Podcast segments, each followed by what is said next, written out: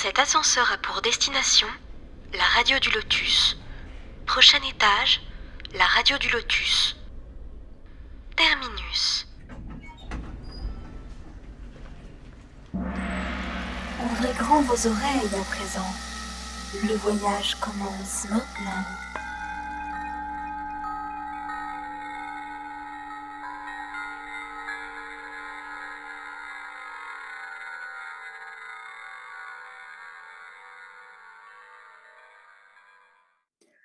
Bonsoir à tous, vous êtes en direct sur la radio du Lotus, Caroline au micro, avec ça va de soi, mon binôme Michael le Lotus. Bonsoir Caro. Bonsoir. Bonsoir à tous.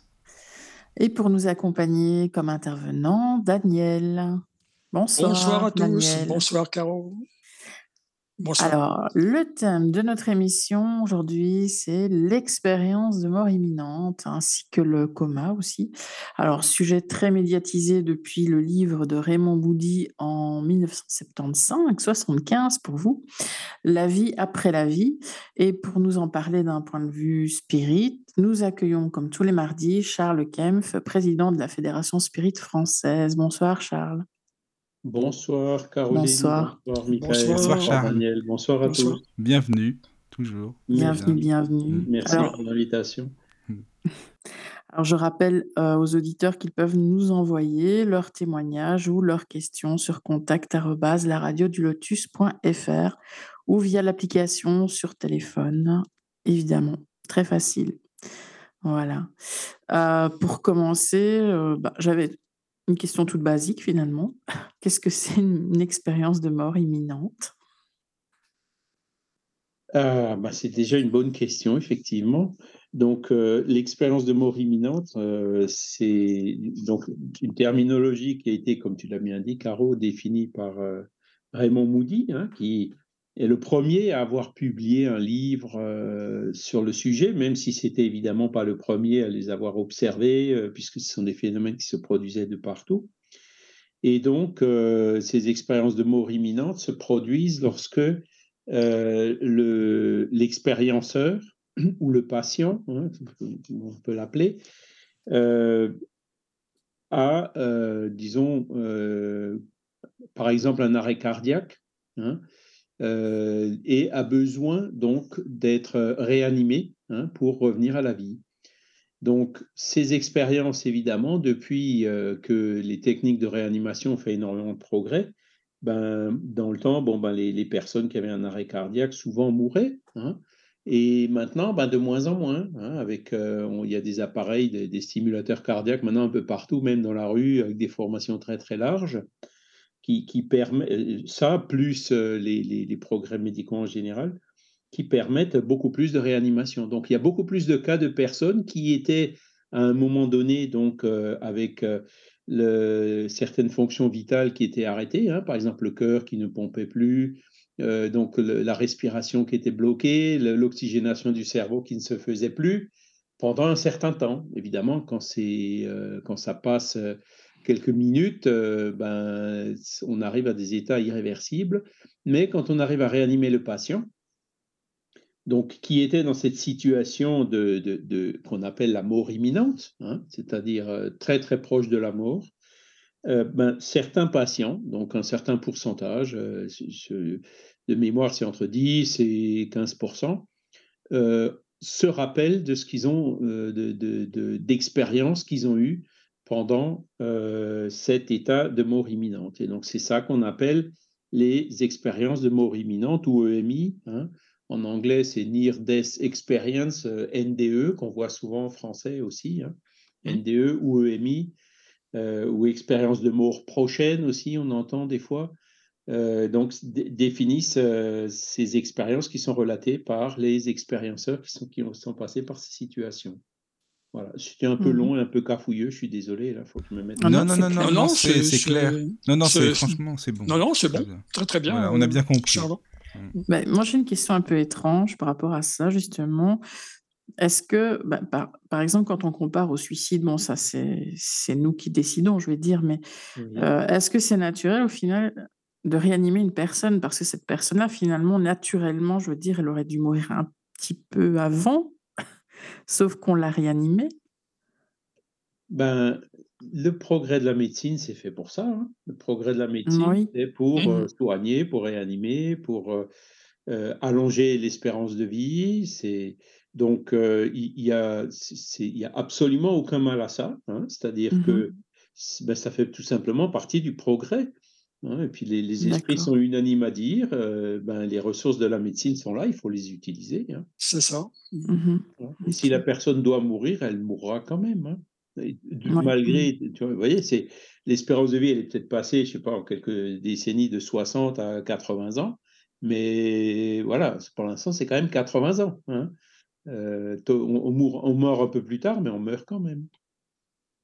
Mmh Cela dit, bon, y a il y a beaucoup de patients qui ont, heu, comment dire? Qui arrivent à se sortir de situations très, très, heu, compliquées, hein, Ouais, ouais. donc qui continuent à vivre, qui continuent à avoir des expériences, une qualité de vie, une une la dignité de la vie, hein, qui sont 2 Mmh. choses différentes et qui lui permet, ben, de continuer à apprendre, à évoluer, à voir ses parents, à faire des choses, et donc profiter davantage de cette incarnation pour, heu, son travail, heu, le but de l'incarnation, comme on a déjà dit la dernière fois, c'est l'évolution de l'esprit, donc pour évoluer.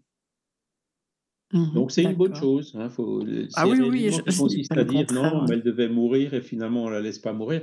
Non, non, non. Si on a les moyens de sauver quelqu'un, c'est parce qu'on peut le voir aussi dans l'autre sens, hein, c'est Dieu nous a envoyés pour pas qu'il meure, parce que c'était pas son heure, hein.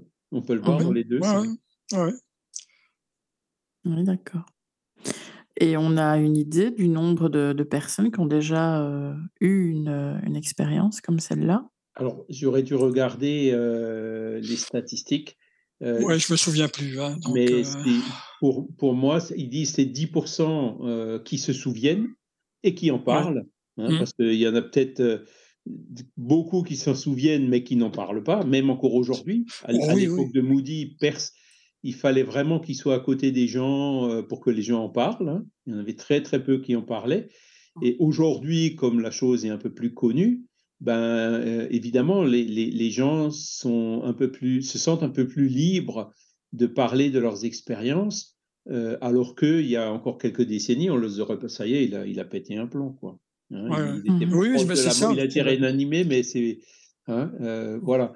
Alors qu'en fait, non, c'est une expérience qui semble tout à fait naturelle et donc heu, maintenant que le tabou, il il s'affaiblit, disons, il y a de plus en plus de personnes qui, heu heu, témoignent. Mais bon, je je veux pas citer de chiffres, mais pour moi, ça se au niveau Non, planétaire, je ça se chiffre en millions, hein. Mmh bah, c'est possible, ouais. Je me souviens plus sur les tout 2 seul, il en thèses citait quoi? Une centaine, hein, une centaine, ouais, en gros, ouais. Mais sur les 2 thèses de doctorat que je te parlais là avant l'émission, heu, je me Oui. souviens plus, hein, franchement, c'est il y a tout Alors le il y côté a le il y côté a statistique.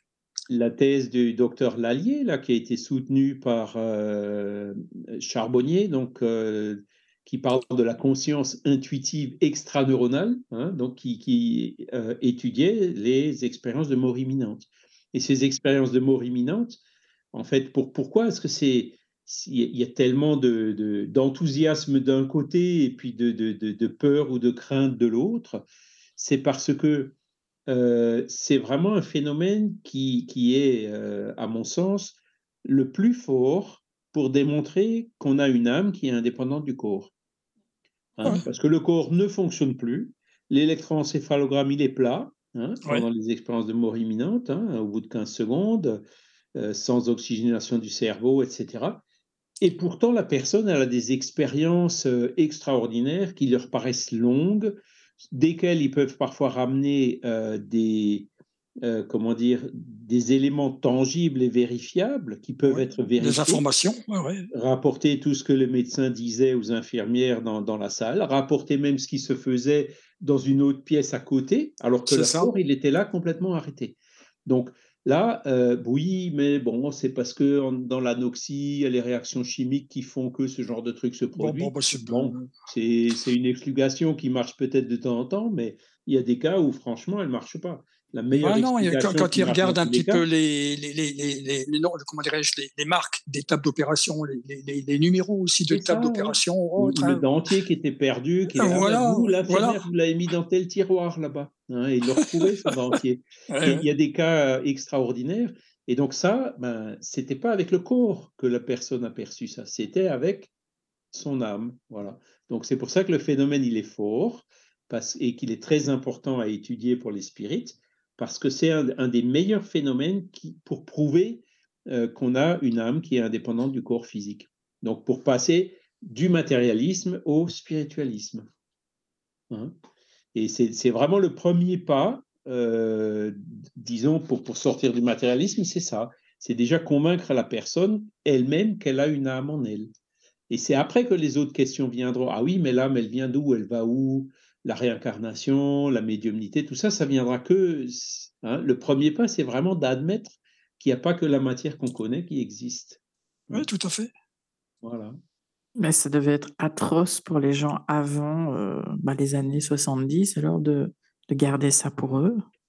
Oui, oui, oui, ben, euh, Des gros problèmes hein, des- psychologiques, hein, d'ailleurs, euh, les bien personnes souvent. qui, qui entendent des voix, qui, qui sont médiums sans le savoir, ils n'osent pas en parler non plus, hein, parce qu'il y a Bah, beaucoup pareil, ouais, ouais. d'incompréhension dans, leur, dans, leur, dans, dans leur famille et auprès de la, de, euh, de la, comment dire, de la médecine, hein, des médecins.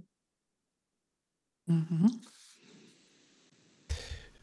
pense que ça ne doit pas être simple aussi pour les gens dans le sens que euh, ils expliquent qu'ils se sentent bien, qu'ils se sentent euh, vraiment euh, apaisés, qu'il y a des personnes peut-être qu'ils ont connues, qui les accueillent et tout, mais qu'il y a un moment où on leur dit mais euh, faut pas, on- voilà, faites demi-tour, vous avez des enfants, vous avez une famille, c'est pas l'heure pour vous, c'est pas maintenant.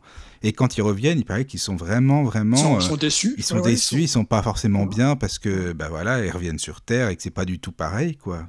Ça doit pas être simple non plus Voilà. après. Alors qu'ils étaient si bien, euh, Oui, c'est c'est ça quoi. avec, euh, Oh. remplis d'amour, plein d'amour autour Oui, c'est ce d'eux, qu'ils etc. expliquent. Et puis, Oui. ouais, en général. On Oui. passe un petit peu dans un monde, entre guillemets, de rêve, euh, Ouais. au monde réel, avec le corps, les douleurs, l'hôpital, le froid, les, les- les perfusions et toutes les choses qu'on peut avoir dans ces moments-là, quoi. Bien Et sûr. c'est vrai que pour l'esprit, ça fait, ça fait un choc. Mais Ouais. bon, alors, il semblerait que des fois, euh, ben, on leur laisse pas le choix en disant, ben, ton heure n'est pas venue, il faut que tu retournes. hein. Ouais, ouais. Et des fois, il y, en- a que des, des expérienceurs qui rapportent, on m'a laissé le choix, mais on m'a dit, euh, réfléchis, tu as une famille, tu as des enfants qui ont besoin de toi, etc. Et donc, qui, même à contre-coeur, euh, décident quand même de revenir. hein. Et, euh, donc, les, les deux cas, euh, on les retrouve dans les, dans les récits de- d'expérienceurs. Bah, Alors, si ce que tu je veux, veux je- dire, je- c'est que Oui. Entre 8 et 35% des personnes confrontées à un risque vital rapportent une EMI. Donc, ouais, c'est entre 8 et 35 Moi, je disais que Bah, vois. donc, j'étais à peu près au milieu. Quoi. euh, oh, oui, au milieu, la moyenne. Et après, on dit, alors, d'après un sondage de 82, euh, 8 millions d'Américains affirmaient avoir vécu une EMI. Et 10, pour- Ouais. 10 ans plus tard, c'était 13 millions d'Américains, donc soit euh, 5% de la population des États-Unis. Donc, euh, hein, quand on parlait, ça se chiffre en millions, ben voilà, c'est 13 millions rien qu'aux États-Unis. Et certainement plus aujourd'hui, puisque ça, c'était en 92. Et donc, euh, comme les langues se délient à force, euh, voilà. Et Comment ces, ces personnes peuvent être certaines que ce n'est pas un rêve? Ah euh, euh, alors, c'est, hum, ça, c'est les études qu'a fait le docteur Pim van Lommel. hein. Il dit effectivement, euh, pendant l'EMI, euh, on est un peu comme dans un rêve. D'accord? Mhm. Mais quand on ramène, quand il ramène des éléments de, de, de- de preuve, comme on vient de dire, hein, le, le dentier ou Mhm. la- les conversations, Oui. ça, c'est pas un rêve. D'accord? Ou alors, ce que le Pim van Lommel il étudie, il dit la personne avant l'EMI et après l'EMI, euh, parfois, elle est complètement transformée. Mhm. Avant, c'était une personne craintive, nerveuse, qui avait peur de la mort, etc. Après, un virage à 180 degrés ou presque. Plus peur de la Mhm. mort, etc. Donc ça, ce sont des choses, euh, des conséquences des EMI qui sont, euh, qu'on peut, que les psychologues peuvent évaluer. peuvent mesurer en quelque sorte. Et donc, bon, c'est vrai qu'un rêve peut aussi nous impressionner, nous faire changer, mais, mais en général, c'est pas au même degré que ce qu'on peut observer auprès des personnes après une EMI. Donc, Parfois avec des capacités différentes aussi. Hein. Parfois, ils, ont, ils ont des capacités vraiment qu'ils n'avaient pas avant. Hein, donc, Oui, et puis ils ont le sentiment d'avoir vu l'au-delà. Hein. ils ont vu des proches, les, pardon, les grands-parents et tout ça, euh, qui, qui, sont venus leur parler. pour eux, pour les expérienceurs, c'est alors ça reste quand même assez subjectif puisque c'est ce qu'il nous raconte une fois qu'il est revenu de ce qu'il se rappelle. Hein. Il ne peut pas y aller avec une GoPro et filmer ce qui se passe pendant l'expérience, malheureusement. Hein. Donc, ça reste subjectif, mais euh, encore, la transformation psychologique de la personne, elle, c'est objectif. C'est là-dessus qu'a beaucoup travaillé Pim Van Lommel, et puis il est arrivé aussi à la conclusion que euh, on, on, a une âme indépendante du corps, clairement. Et Ben Alexander aussi. Hein. Si tu veux, Charles, je peux redire, euh, expliquer une amie là, qui a eu une NDE suite à un accident de voiture, donc qui était infirmière à, Lausanne, à l'hôpital des enfants malades, qui a retrouvé pendant sa NDE euh, des enfants qu'elle avait connus, qu'elle avait soignés, puisque c'était des enfants de, bas âge jusqu'à 10 ans à peu près. Hein. Donc elle a retrouvé des enfants dans son, dans, pendant son, son expérience, euh, à jouer avec, eux. Et à un moment donné, elle est revenue parce qu'une main est, venue la, chercher, tu vois, pour revenir. Et puis elle est, ah revenue à ce moment-là, tu vois. Mmh, mmh. Mais on n'a pas de libre arbitre, si? Oui, non enfin... Si, si, on en a. Oui. On en a, mais bon, c'est pour ça que, ce que je disais tout à l'heure, hein, euh, des fois, on, leur laisse le choix hein, en disant mmh euh, euh, si tu veux rester, tu peux, mais tu devrais retourner pour telle et telle raison. Hein. Mmh. Donc, on, voit que c'est vraiment là, on est au.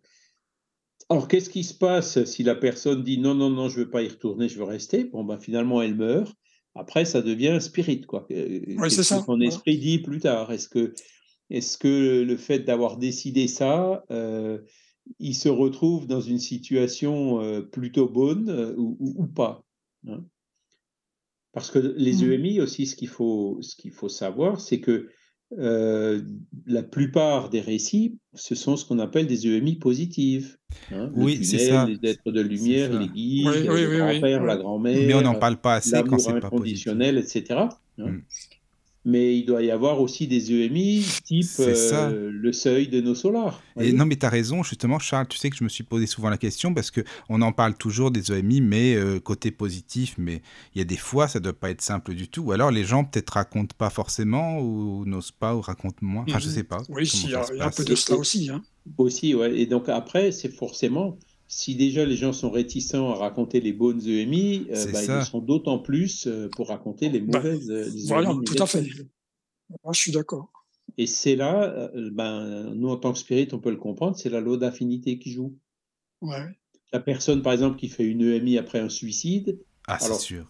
Il y a des cas, hein, apparemment, il y a des cas où l'EMI, malgré un suicide, elle est quand même, paraît quand même assez positive mais euh, ça ne doit pas être tous les cas. Hein.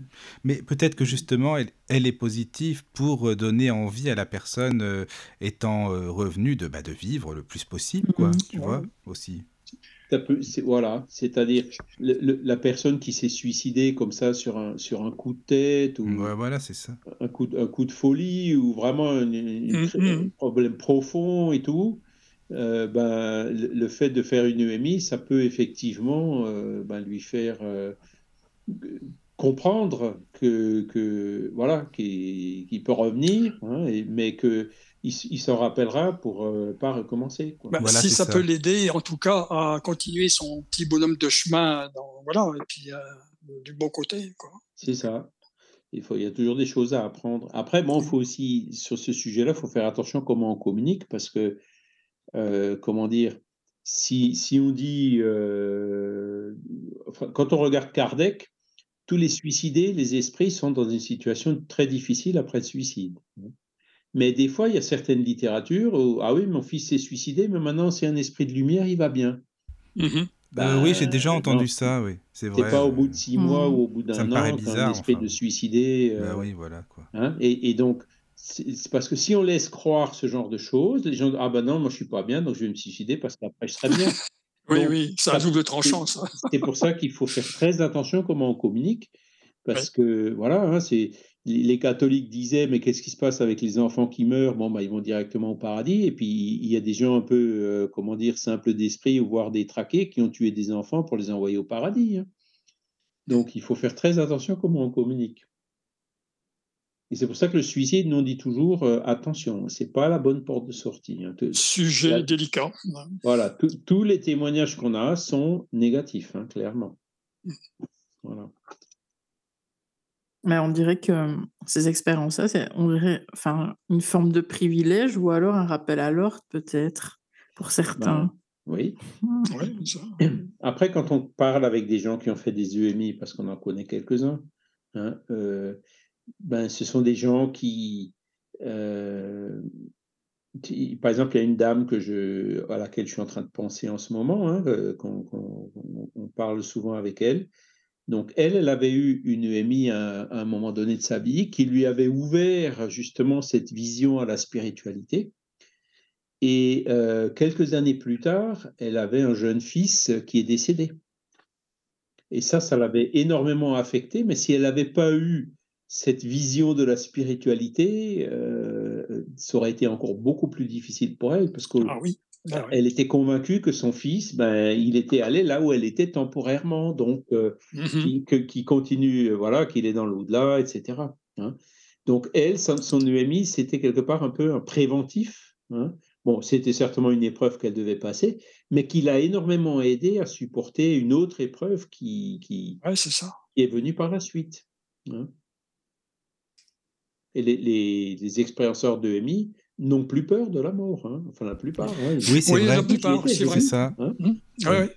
Oui, moi aussi, j'ai toujours entendu ça. Oui, non plus peur. euh, et ils en parlent vraiment de manière, euh, bah, ils sont, ils sont apaisés, ils sont, voilà, ils sont toujours. euh, Enfin, ceux que j'ai entendus. Il y avait des émissions. Tu te rappelles, Daniel, avec Sola- euh, Sonia Barcala, je sais pas si tu connais. Ouais, ou Sonia Charles, Barcala, oui, oui. Elle, euh, oui, elle faisait beaucoup de, de corporations, hein, donc Oui, euh, aussi, elle fait oui. beaucoup de- d'études là-dessus. Elle en parlait Et beaucoup. effectivement, elle, a- elle en parlait, oui. Elle en parlait beaucoup. hein. Oui, il, y oui. des, il y avait des congrès hein, à, Oui, je sais à ça. côté de, à côté de, de Marseille, là-bas. De Marseille, voilà. Voilà, c'est ça. avec C'est euh, tout à fait ça. Ouais. des- des- 10 000 participants, hein, c'est vraiment impressionnant. Ah, c'est oui, c'est énorme. impressionnant. hein. Ouais. Ça attire du monde et, et, et- et nous, en tant que spirit, on dit c'est très bien. Ben oui, c'est bien. Tout ça, ce sont Mhm. des gens qui s'éveillent à la spiritualité. Oui, c'est vrai. ça peut être que bien de ce côté-là, hein, c'est vrai. Oui, oui. Bah, puis en plus, euh, comme on le disait tout à l'heure, c'est vrai que si le, le cerveau, il est, euh, on voit rien du tout, l'encéphalogramme et tout ça, il est, il est plat. Donc Ah, c'est euh, oui. c'est quand même qu'il y a quelque chose, quoi. Voilà. Parce qu'après, tu as des gens qui vont dire oui, mais c'est bon, c'est comme ça, c'est euh, c'est c'est le cerveau qui fait que bon, il n'est pas tout à fait mort et si et ça. Mais pourquoi il verrait, euh, pourquoi l'esprit verrait dans l'autre pièce ce qui se passe? Pourquoi il entendrait ce que disent les médecins et tout? Donc là, c'est quand même, c'est bien Voilà. le père-esprit qui est là, enfin le corps astral, je sais pas L'esprit, comment dire ouais. ça, l'esprit, quoi. Tout à fait. C'est c'est pour ça que le phénomène, il est, alors le mot, il est un peu difficile, mais génial, quoi. En termes de, pour pousser les gens vers la spiritualité, Oui, ça, c'est il est sûr. providentiel, disons. Mhm. C'est vrai. Oui, oui, oui. C'était comme à l'époque de Kardec, il y avait cette invasion des tables tournantes, hein, comme le disait Conan Doyle. Oui. Ben Ouais. là, euh, depuis Moody, ben, il y a cette invasion des expériences de mort imminente. Bah, C'était le premier bouquin qui m'a donné accès à cette information, donc euh, le livre Voilà. de Raymond Boudy, hein, de toute façon. hein. Et Oui. après, ça a été 70, les hein. émissions avec Jean-Jacques Charbonnier, etc. Voilà, c'est ça. Oui, oui. Oui, parce que. nous, on- on- je, je pense même à la limite, on, on diffuse pas assez. C'est c'est un peu Ouais. pour ça, Michael. hein, Ah, mais c'est vrai. en disant, ben, faut, Oui. parce qu'il faut communiquer là-dessus. Oui, oui, tu as raison. C'est vrai que les spirites, n'en parle pas beaucoup, nous, en fait, de ça, tu vois. C'est pour ça, même Euh. ces émissions, je les, je les garde précieusement parce que des fois, il y en a qui sont intéressés, puis je leur envoie aussi. Hein, ça. Oui, oui, oui. Ouais. Bah, il y a des, Alors- des personnes que. Bah, Charles, tu as connu François Brune, sûrement. Il a fait Oui, aussi. oui, oui. Dans Les Morts nous parlent, il en parle beaucoup. Des EMI, justement, il en parle. Il Oui, oui, explique il en bien parle, tout ouais. ça. Et, On l'a euh, beaucoup entendu hein, sur cette radio, justement. Père c'était Brune, intéressant. ouais. Voilà. On l'avait vu un jour, on avait organisé euh, une, une- une rencontre sur une péniche là au canal Saint-Martin à Paris. Oui. Où, père, le père Brune était là, il a parlé justement de son livre qui était sorti euh, un ah, peu c'est bien ça. Ah oui, Mhm. d'accord. Ah oui. Ouais, donc, euh, Alors, si on regarde les, les- les très vieilles revues Spirit, euh, Oui. on voit, donc les EMI en fait ont toujours existé. hein. et j'ai trouvé un jour un cas, euh, un récit dans une revue Spirit qui ressemble beaucoup au récit euh, d'une EMI. Et c'était une revue Spirit de la fin du 19e siècle. Donc, ça veut dire que ça existait déjà. Mais euh, moins parce que ben, on n'avait pas les techniques de réanimation qu'on a aujourd'hui. Oui, c'est ça. Hein, les gens qui avaient un arrêt cardiaque, ben, euh, cap- la quasi-totalité mourait. Quoi. Ouais. Mhm.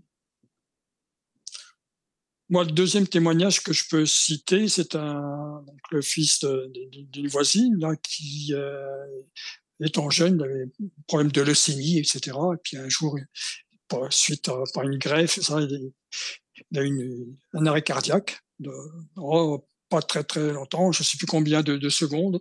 Alors lui, il, il a raconté à, sa mère, mais j'ai pas de grands détails. Elle m'a dit qu'il qu'il voyait des lumières bleues et des êtres euh, un peu bizarres, mais je n'ai pas eu de précision. J'ai pas, euh, comment dirais-je, communiqué directement avec lui. Hein. C'était par le biais de, de, sa maman, en fait. Hein. Donc euh, voilà, lui c'était plus, tu vois, lumière bleue. Ça c'est déjà un petit peu plus rare au niveau de, la coloration euh, jaune, blanc, dans le, dans le blanc un peu un peu indéfinissable. Mais bleu, c'est la première fois que j'entendais euh, comme ça, le tunnel, enfin une espèce de tunnel de, lumière euh, tu vois, dans, dans le bleu, tu vois. Mhm. Ouais, ouais, ben c'est. Alors, c'est. comme, comme Moody, comme on le voit quand on lit son livre, hein, chaque témoignage est différent. Hein, Bien sûr. Mais on y retrouve certains points communs. Voilà. Ah non, il y a beaucoup de points communs, hein, c'est c'est Voilà. vrai que. ouais, ouais. Le, le tunnel, hein, la lumière, La euh, lumière, hum, les, êtres lumineux, euh, l'amour inconditionnel, euh, c'est ça, cette espèce de ravissement, d'extase. d'extase, voilà. Et à un moment donné, bon, ben, ça y est, maintenant il faut revenir et le hop là, ouais. Voilà. Donc il y a, il y a des, des, pha- des, comment dire, des, des phases principales que Moody explique bien dans son livre hein, et, et qu'on retrouve à travers les récits. Et c'est ça qui est intéressant parce que euh, si c'était chaque fois des récits complètement différents, on pourrait se dire, bon, ben, ça c'est son imagination, ça c'est l'imagination ouais, ouais, d'autres. ouais. Mhm. Mais s'il y a 20 ou 30 personnes qui racontent des choses avec tous ces points communs, ben, c'est beaucoup plus fort. hein. Ça veut dire que ces points communs, euh, que pratiquement tout le monde a vus, euh, c'est parce que ça doit réellement se passer comme ça. C'est pour ça, sur, les thèses de avant, quoi. Ouais. Hein. Aujourd'hui, c'est plus difficile puisque les livres sont là, donc on va, ah, ben, il a Oui, oui. livre de Moody. Ben non, à l'époque de Moody, il n'y avait pas de livre, hein, donc euh, Bah non. c'est pour ça que c'est important, hein, le premier bouquin qui est sorti sur le sujet, puisque Ah euh, oui. voilà. Mais il y en a beaucoup qui, qui disent voir euh, Jésus ou la Vierge Oui, Marie bon. ou autre. Après, ben, c'est sûr que, comment dire, euh, les, les- les- les petites filles de Fatima ou à Lourdes, ils ont aussi vu Marie. Voilà, ouais, ouais, Et ouais. Tu vois un être un peu lumineux, tu dis, bah, ça y est, c'est Jésus, quoi. Hein Mhm. C'est ça, c'est ça. Ouais. Ben, après, est-ce que c'était Jésus ou pas? Bon, ben, euh, certainement pour la pas à tous les personne cas, en- mais Voilà, pour la personne elle-même, bon, c'était Jésus, puis voilà, à ce moment-là. Puis- voilà. Bah oui, puisqu'il y en a qui voient esprit. Bouddha, donc. euh, Ouais, bah oui, mais c'est selon, selon la culture. Oui, Voilà, c'est ça. Bouddha ou Krishna. C'était un bon esprit. Et puis, beaucoup de gens ont tendance à confondre le bon esprit avec Jésus, quoi. Comme, tout comme beaucoup de gens confondent Jésus avec Dieu. Hein Alors que Oui, oui. Jésus est un esprit très élevé, mais c'est pas, il n'est pas infini comme Dieu. Hein, mais nous, de notre petitesse, quand on regarde euh, ce qui est très grand par rapport à ce qui est infini, on ne sait pas faire la différence. Oui. Hein Ça vient de là. Ça serait intéressant justement de voir ce que les enfants qui, qui vivent ça disent à propos de. Bah, je suppose qu'ils ne voient pas euh, la Vierge Marie ou autre. Enfin, Ben, il y a beaucoup de cas. Tu sais, les enfants, euh, ben, ils sont aussi influencés par euh, la religion, euh, l'éducation et tout. Hein, donc, euh, hum. voilà. Ouais, Après, quand vont déjà au enfants, catéchisme, deux etc., ans, ouais. ans, mais bon, là, la, la communication est un peu plus difficile, quoi. Ouais. On n'a pas forcément encore les mots, le vocabulaire. Oui, c'est ça. La précision. ouais. Bah, il doit avoir quelque chose de lumineux, point. Ouais, ouais, oui, il voit des lumières. Voilà. C'est ça. Euh, oui. Mm. Et justement, Charles, on parlait là, dans la dernière émission des personnes non-voyantes, justement, et ceux qui ont eu euh, une NDE, ils voient dans le... Enfin, tu vois ce que je veux dire, dans le monde astral, forcément. Mais quand ils reviennent, alors c'est ça le truc, c'est que peut-être qu'ils arrivent à décrire plus de choses que nous, on disait en rêve la dernière fois, tu te souviens? Peut-être que là, c'est différent, par contre. Je ne sais pas, j'ai jamais eu de, de- justement, euh, Charles, de, de détails là-dessus. Euh, C'est une NDE d'un- d'une personne non-voyante. Ça serait intéressant. qui, de- voilà, c'est ça, hein, qui, euh, euh, comment dirais-je, euh, alors ça dépend s'il était non-voyant de naissance déjà, Oui, c'est ça. a vu, il a perdu la vue après, ce qui est euh, différent aussi, et euh, alors lors d'une NDE, suite à une NDE, juste voir le résultat, tu vois, s'il peut, Mais c'est ça. Oui. peut en parler de, de Jean-Jacques. Charbonnier, il en parle. hein. Ouais. Dans le livre de Charbonnier, il en parle de ça. Ah oui, Ouais, ça, mais je me rappelle plus. Moi, Mais je il sais dit- pas. il- lui, il dit que les aveugles voient. Qu'ils se souviennent aussi ou, ou non? Alors, oui, oui, mais ils voient nettement parce qu'ils peuvent dire euh, des chiffres aussi, des, Oui, des oui, de- Euh, Oui. d'instruments ou autres. euh. Oui, Ouais, c'est- mais, c'est alors, de- est-ce que ces personnes ont, ont vu Moi, c'est le détail, tu vois, qui, C'est ça, qui parce que s'ils voient des chiffres, c'est qu'ils ont vu avant, sinon ils C'est connaîtraient c'est pas les chiffres. certainement qu'ils avaient certainement de la vision avant, parce que bon, non, beaucoup le de personnes. Charbonnier ouais, dit que non. Ben, ils Bah, pas. Non, des, des aveugles de naissance qui n'ont jamais de naissance, vu. ouais. Ouais, c'est un- c'est pour ça, j'aimerais avoir plus de.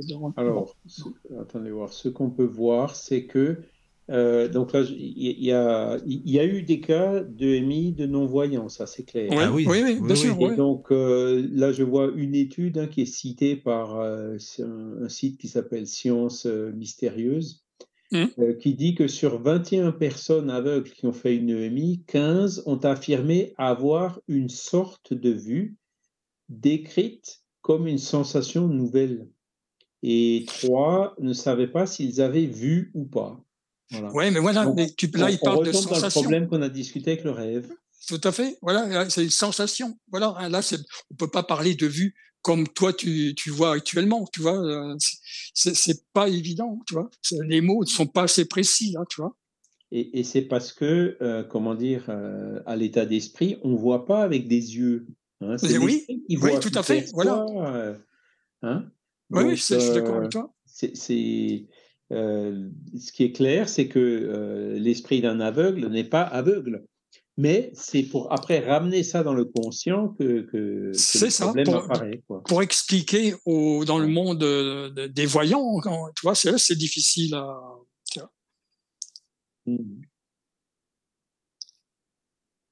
Ouais, ouais, c'est les 21 Ah, Ce personnes. sujet-là, ça m'a toujours intéressé parce que, tu vois, voir en fonction des, des, des personnes, euh, euh, s'ils peuvent décrire, s'ils arrivent à, à expliquer quelque chose, c'est toujours intéressant, tu vois. Et- Par et- rapport à oui, soi-même, oui. bien sûr, puis par rapport à Oui, d'autres. Ils affirment même que pendant l'EMI, donc, c'est comme s'ils avaient vu pour la première fois. Ouais. Donc, c'est un, un nouveau sens, mais, mais qu'ils ont du mal à, à- à décrire dans les mots. À l'expliquer. clairement, voilà. on a eu un sens supplémentaire qu'on n'a pas. euh, Oui, c'est ça, ils ont eu un sens supplémentaire. Là, je suis d'accord. Là, tu vois, Voilà. maintenant, tu vois, s'ils ont du mal à décrire, alors, on va savoir comment décrire ou comment comparer si on n'arrive pas à décrire, euh, tu vois, convenablement, tu vois. Mhm, Mais mhm. ici, je comparer. suis sur euh, la page du livre de Charbonnier, justement. Ouais, alors du qu'est-ce qu'il dit? Ouais, vas-y. Il dit euh, les NDE chez les aveugles en 89, un grand journal italien publie l'interview d'un chirurgien de la clinique universitaire de Rome. Sa patiente, qui avait fait un arrêt cardiaque au cours d'une intervention chirurgicale, lui a ensuite raconté avoir assisté à sa propre opération. Elle fut capable de lui décrire les instruments et les différents appareils utilisés Mhm. par le médecin et son équipe. Tout cela aurait été presque banal au milieu de tous ces récits de sortie du corps. Oui, mais voilà, la patiente en question était aveugle de naissance. De naissance, ok. Et dans sa description, elle n'a pas utilisé des termes propres à un aveugle, mais ceux d'un voyant. Hum, Les ben études voilà. portant sur les NDE des aveugles confortent l'idée que les éléments perçus ne sont pas des hallucinations ou des rêves, puisque ces expériences se produisent bien en dehors de tout système sensoriel visuel opérationnel. Ça. Cela Et- tendrait donc à prouver qu'un état de conscience serait possible en dehors du cerveau et même pourquoi pas en dehors de la matière. Voilà. Bon, là, on a effectivement un cas qui, qui, reflète un petit peu euh, ce que tu disais, euh, Caroline. Alors, elle a son explication, enfin, la dame. Donc, elle mmh. dit c'était comme si je voyais tout depuis partout.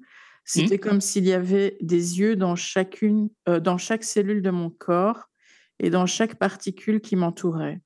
Je mmh. pouvais voir simultanément depuis un point situé devant moi, derrière moi. Tout 360 degrés, certainement.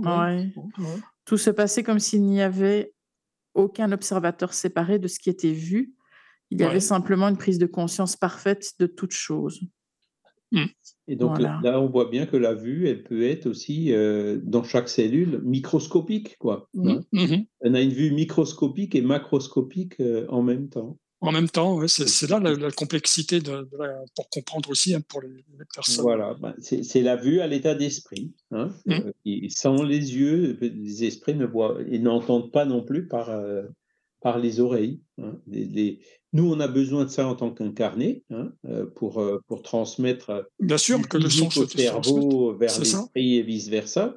Mmh. Mais à l'état d'esprit, il n'y en a plus besoin puisqu'il n'y a plus le physique, il n'y a plus le cerveau. Oui, c'est vrai. On retrouve dans le... physique aussi. Hein. Ils vont percevoir effectivement les instruments chirurgicaux. Et c'est vrai qu'un aveugle, en, tenant, il sait dire si quelque chose est rond ou carré, il sait quand même faire une description d'un objet. Hein. Peut-être pas les couleurs, quoi, mais la description de la forme de l'objet par le toucher. Mais la euh, forme, oui, la description, ah, oui, c'est vrai, tu as, raison, oui. Par le volume. Euh, c'est d'autant plus important que l'aveugle, qui, avait son, sa NDE, il n'a pas pu toucher l'objet. Donc il l'a bien perçu. Et oui, il a bien. Chose, effectivement. Hein? Donc voilà. c'est vrai. Tout ça, ça ajoute encore, comme l'a dit Caroline à la fin, donc cette conscience extraneuronale, c'est-à-dire dans l'esprit. Hein qu'on a quelque chose à mhm. l'extérieur des neurones. Oui. donc euh, qu'on a une âme. Ben oui, c'est ça. C'est ce que ça veut dire, quoi. Mm. Exactement. oui. Euh, et, qu'est-ce qui se passe alors si on prend le, ce fameux cordon d'argent qui se, qui se coupe à la mort? Ben, En cas de EMI, à ce niveau-là, il se passe quoi alors? Enfin, C'est peut-être compliqué comme question, mais... Non, ben, il, reste, hein, parce que pendant l'EMI, il, reste, oui. il n'est pas coupé encore, il n'est pas encore coupé. Là. Parce que si tu le coupes, là, justement, il revient là, plus. là, c'est plus. une EMI, c'est une mort. Ouais, c'est C'est une mort, voilà. Il ne mhm. reviendra plus. une fois que le lien il est rompu, l'esprit oui. revient. Oui, oui. Il ne peut plus revenir. Mhm. Oh, euh, sauf en se réincarnant, évidemment. Oui, voilà, c'est ça. Tout simplement, oui, forcément. Mais il ne peut plus revenir dans le corps qui, dont il, avec, avec lequel les liens ont été définitivement rompus. Oui. Donc après, prenons aussi des cas comme Lazare hein, dans la Bible, hein, comme quoi il était mort depuis trois jours et Jésus l'a ressuscité. Ah non, il n'était pas mort. Mmh. Hein, il était peut-être dans le coma, il était peut-être voilà. Euh, et puis Jésus avec son magnétisme a réussi à le faire revenir. Parce que si, si le lien avait été vraiment rompu, il n'aurait pas pu le faire revenir. Mmh. Voilà, dans ce corps-là en tout cas. Oui, c'est ça. C'est ça. Mais oui, euh, c'était. Euh, T'as raison, on peut dire que c'était un coma, quoi, finalement. C'est ça. Lazare était, voilà, dans, un coma ou quelque chose d'équivalent. Oui, voilà. voilà, que, mm. qu'à l'époque, euh, il confondait avec la mort. Oui. Oui, oui. Est-ce que ce sont les, les, mêmes personnes qui viennent au contact de la personne qui fait justement une expérience de mort imminente, par exemple des défunts qui viendraient, bien de l'autre côté, il y a des, des incarnés qui ont cette mission d'accueillir les gens qui font des EMI. Mmh. Oh ben, il y a, je, je, pas fort, enfin, il peut, il pourrait y avoir, mais bon, après, moi, je pense que c'est effectivement ben, le grand-père, les gens qui sont décrits et reconnus par les expérienceurs sont vraiment les esprits euh, correspondants, clairement. Hein. Mmh. Et, mmh. bon, après, il y a le guide spirituel aussi de, la personne qui fait cette EMI, hein, qui, fait certainement partie de cet être de lumière. Après, effectivement, il peut y avoir euh, euh, peut-être aussi des esprits qui sont euh, spécialisés dans, dans, ce sujet, quoi, qui, que l'au-delà s'organise, une personne avec une EMI, hop, pour, pour les accueillir. Mmh, Hein, d'accord. ça fait partie des bon, le guide spirituel de la personne, il sera à côté d'elle dans dans ces moments difficiles de la vie, clairement, hein. Notre ange gardien, hein, lui, quand on est aux frontières de la mort, bah, il est là. Mmh.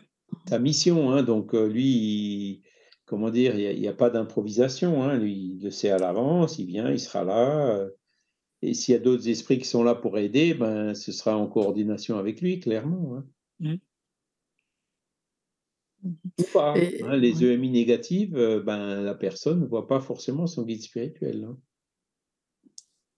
Ah oui, donc heu, oui, donc ils n'ont pas tous le temps de de retrouver des des proches décédés alors, donc Heu, bah, la plus la plupart, en parlent quand même, hein, mais effectivement Ouais, pas tous, un grand pourcentage, ouais. Après bon, heu, le grand-père, il est là s'il peut être là, mais si le grand-père, il est déjà réincarné ou s'il est lui-même dans le Oh. seuil, heu, il peut Ouais, pas être ouais, là. Tu vois? Il il faut que les esprits puissent être là. Ah, il y en a toujours l'un ou l'autre, un esprit familier, heu, voilà, hein, mais après bon, effectivement, il il y a des expériences d'EMI où, heu, les les les les expérienceurs voient des entités, mais sans en reconnaître aucune. Mmh Et ils décrivent ça comme de la décorporation alors? Enfin au Ben, oui. niveau des sensations? Oui, oui, c'est ils traversent le tunnel et puis après, ben, ils sont comme pendant le rêve, quoi. Il y a il y en a qui décrivent donc des des des formes de des personnages un peu indéfinissables d'ailleurs, il y en a qui décrivent, un peu difficiles à décrire, hein, trouvent pas toujours le vocabulaire comme tu vois, pour essayer de décrire au mieux, ces êtres un peu étranges. Ça, c'est souvent, heu, côté étrangeté de de cette situation, tu vois? Donc Oui, heu parce que les les personnes n'ont pas l'habitude, hein. C'est ça, bon, nous, là, on en parle, heu, on a vu nos solars, a donc si ça nous arrive, heu, je pense qu'on sera un peu moins surpris, même si quand on va Ouais, dans ouais, ouais. peau, c'est quand même chaque fois autre chose, mais on aura quand même eu, quelques éléments qui nous permettront de comprendre peut-être un peu plus vite ce qui se passe, quoi, hein. Mmh mh. Mais la personne qui qui était tout le temps dans son dans son dans son train-train matériel, heu, ben, elle peut effectivement, heu, être surprise, hein, prise de surprise, heu, quand quand ça lui arrive. Ce qui est intéressant aussi, c'est la question du temps, hein. Oui, oui, que, la un notion on en revient toujours au temps comme la dernière fois, hein, cette Voilà. notion de temps différent, ouais. Le le l'arrêt cardiaque, si c'est bon, comment dire? Heu, un noyé, il peut survivre, heu, s'il était en hypothermie, heu, voilà, on parle de mais c'est des minutes, quoi, hein. Mmh. Donc après, donc une expérience de quelqu'un qui a un arrêt cardiaque, qui est sur une table d'opération où les médecins, ils ont tout ce qu'il faut pour le réanimer, Ouais, c'est ça, ils le réaniment dans la minute, quoi, hein. Ouais. Et la personne, son expérience, elle a la sensation que ça a duré plus qu'1 minute, hein, clairement. Ouais, Et on sait si ça arrive à plus de femmes que d'hommes ou il y a une tranche d'âge ou non? Enfin, c'est Alors, de tous les heu, âges? ça, je me souviens plus ça. je pense je pense pas qu'il y ait eu de je pense pas qu'il y ait de grosses différences, hein. Peut-être que les femmes en parlent plus facilement aussi. Voilà, après c'est c'est ça qui peut faire la différence, c'est, Mmh. heu, les les gens qui en parlent, plus facilement, heu, que d'autres, quoi, hein. Mmh. Mmh mh. Mais c'est vrai que les spirites, bah, on n'en parle pas. C'est comme tu disais Charles, c'est vrai que c'est dommage parce qu'on pourrait faire des conférences sur ce sujet et tout, ça ça intéresse Oh, beaucoup de monde. on on en fait, hein, mais c'est disons, c'est c'est une grosse vague, heu, sur laquelle, heu, on on «surfe pas assez» entre guillemets, Oui, c'est ça. dire comme ça, C'est ça, puisque, quoi. Heu, n on a tous les éléments, nous, pour comprendre. Ça, c'est encore Oui. quelque chose qui vient confirmer tout ce que les esprits avaient déjà dit Bah, oui, c'est 150 ça, exactement, oui. Mmh. Parce que tu dis que dans les vieilles revues spirites, Charles, en fait, c'est c'est-à-dire qu'est-ce qu'ils expliquent, en fait, heu? Bah, dans une vieille revue spirit, il y a le témoignage d'une personne qui qui a eu, heu, pareil un un arrêt cardiaque ou quelque chose de grave et qui a pu être, qui est revenue à elle toute seule ou qui a pu être réanimée et qui parlait aussi alors il parlait pas de tunnel, mais il disait qu'il avait vu des êtres de lumière et cetera et cetera. Ouais, oui, mh. Ouais, d'accord. Donc ouais, ouais. c'était un un un un récit assez proche d'un récit d'EMI, ouais. heu, qu'on a oui. aujourd'hui, mais un siècle avant, quoi. Ah oui, oui, oui. Donc c'est le phénomène, il a toujours existé. Ça fait partie de la nature. D'accord. Ah oui. C'est les, les, phénomènes d'émancipation de l'âme, comme dit Kardec. Oui, mm. oui, oui, c'est ça, quoi. Oui, oui. Mm. Mais ceux qui vivent mal l'expérience, c'est pas pour euh, leur donner une sorte de leçon euh, par rapport euh, au comportement qu'ils pourraient avoir sur, sur Terre, enfin de leur vivant. Je pense, oui, puisque ah, oui. bon, ça peut peut-être. alors, voilà, ce qu'il faudrait, c'est que ça les stimule pour devenir meilleurs, quoi. Hein. Bah soit parce que ça leur fait peur, soit parce que ils peuvent quand même recevoir des, comment dire, des enseignements pendant l'expérience, quoi. Ou soit parce que ils ont vu des choses alors qu'ils s'attendaient au néant, tu vois. Il peut y avoir des remises en question comme ça qui, qui, qui doivent les aider. En général, les, personnes qui ont une, une EMI en ressortent améliorées, clairement. Hein. Mmh. Mmh J'ai vu des cas où euh, ben, les personnes ont un petit peu, comment dire, se sont laissées satelliser, ont commencé à faire du commerce, etc. Et donc, euh, tous ne comprennent, tous, comment dire, ne comprennent pas la leçon ou ne la mettent pas en pratique après, quoi. Bien euh, sûr. Ce serait, ce serait comment dire,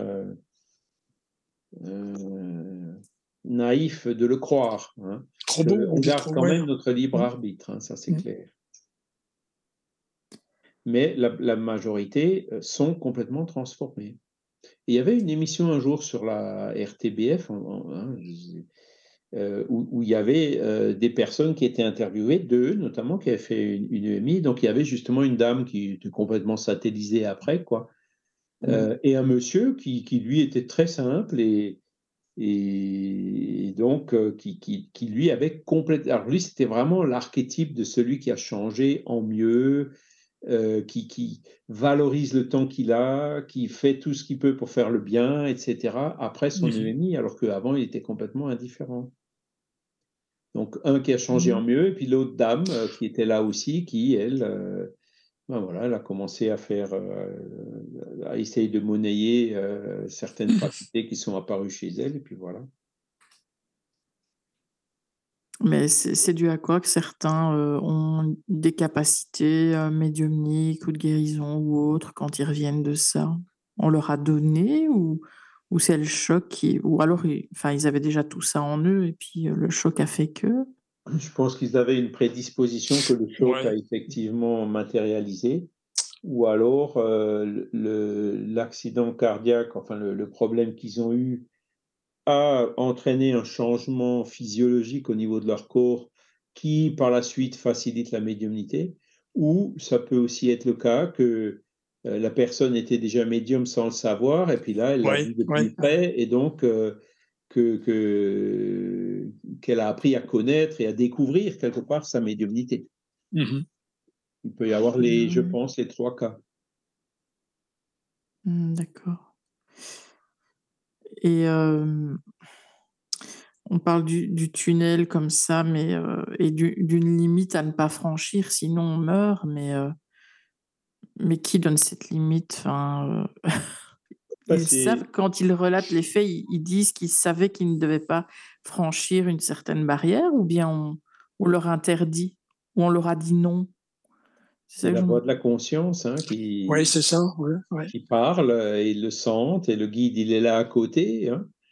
C'est parce que euh, quand on parle d'extase, par exemple, hein, euh, l'extase au sens d'Alan de, Kardec, il dit aussi que c'est que les, extatiques, il faut faire très attention puisque ils sont, ils, vont effectivement, si on les rappelle pas à un moment donné, ben, il, il se peut très bien qu'il y en a qui reviennent plus, tu vois.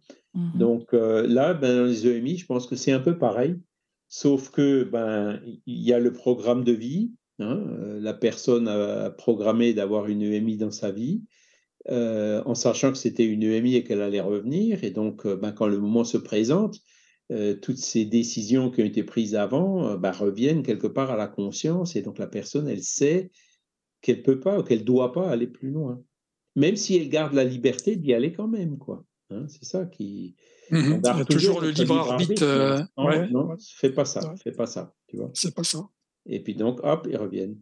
Et, puis, il y a les arguments qui vont avec. Regarde les enfants qui ont besoin de toi, etc. Hein, euh, et c'est ça qui convainc les personnes à revenir, même à contre-coeur. Mmh. La mission n'est pas finie. Après, il y en a d'autres qui acceptent de retourner et puis parlent de ce que tu as vécu. Hein. Ça peut quand même être compliqué. Euh, bah justement, ça se passe à l'hôpital, donc, euh, mais euh, pour les médecins qui sont hyper scientifiques et qui n'ont pas un esprit plus large, ils reçoivent quand même les patients qui ont vécu ça bah, à la seconde où, où ils le vivent finalement quand ils sortent de ça.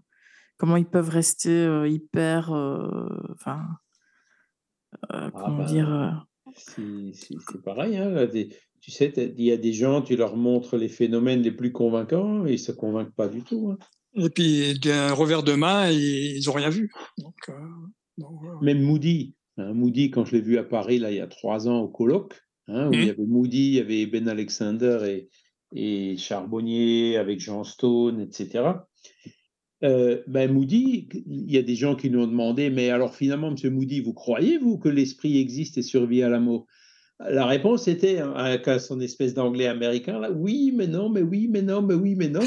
Les gens n'ont pas sifflé dans la salle, mais presque. Hein. Ouais, ouais oui, il n'était pas certain. Ben Alexander, lui, ah ben, c'est évident qu'il y a un esprit. La conscience ne peut pas être le produit du cerveau. Lui, il est catégorique. Mais Moody, pas du tout. Hein.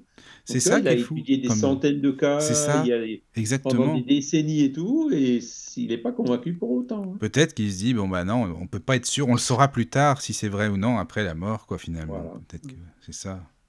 J'étais je voulais écouter. J'étais tombé sur une conférence de, de Moody là, quand il est venu à Paris, mais elle n'était pas traduite. pas... Oh, c'est dommage. Il faudrait que je regarde ce colloque où j'ai été là avec Jean Stone et tout. Ça devait être en 2017, 2018 par là? Oui, ben, oui c'était 2017, hein, je crois.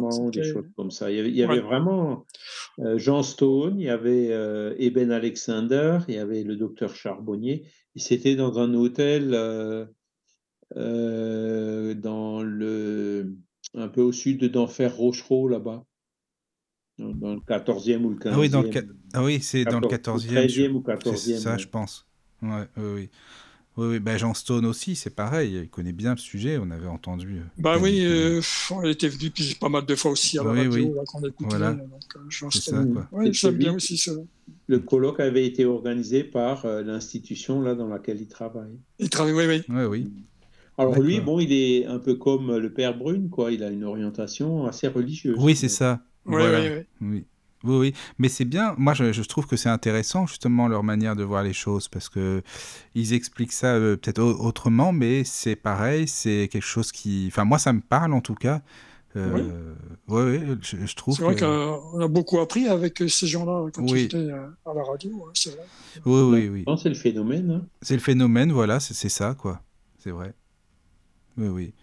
Alors, je ne sais pas s'il y a des questions, Caro, ou non, s'il y a des auditeurs. Sinon, euh, n'hésitez pas à écrire. Hein. Vous connaissez le mail, mais quand même, on peut le, donner et le redonner. Contact la radio du lotus.fr. Voilà, n'hésitez pas. Et euh, moi, moi j'en avais une, mais c'est plus sur le coma, mais ça se rejoint. Bah oui, c'est ça. Donc, une personne dans le coma, ça perçoit exactement tout ce qui se passe, mais comme quelqu'un qui fait une EMI, en fait.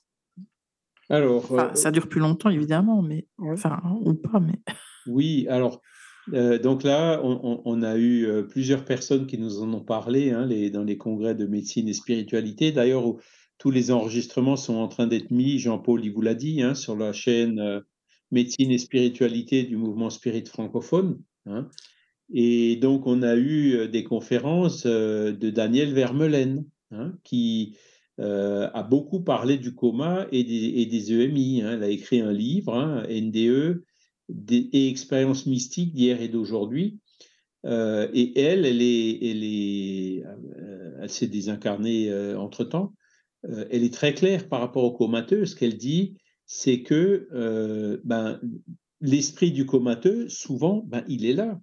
Hein. Quand on est à côté du comateux, qu'on lui parle, l'esprit est là, il entend ce qu'on lui dit, il, cherche même à nous répondre, mais le corps. Mais il peut pas. Il ne peut pas, voilà. C'est ça. Et donc, les personnes qui, qui, qui, arrivent à percevoir euh, médiumniquement, ben, ils peuvent converser avec euh, l'esprit qui est souvent à côté de son corps.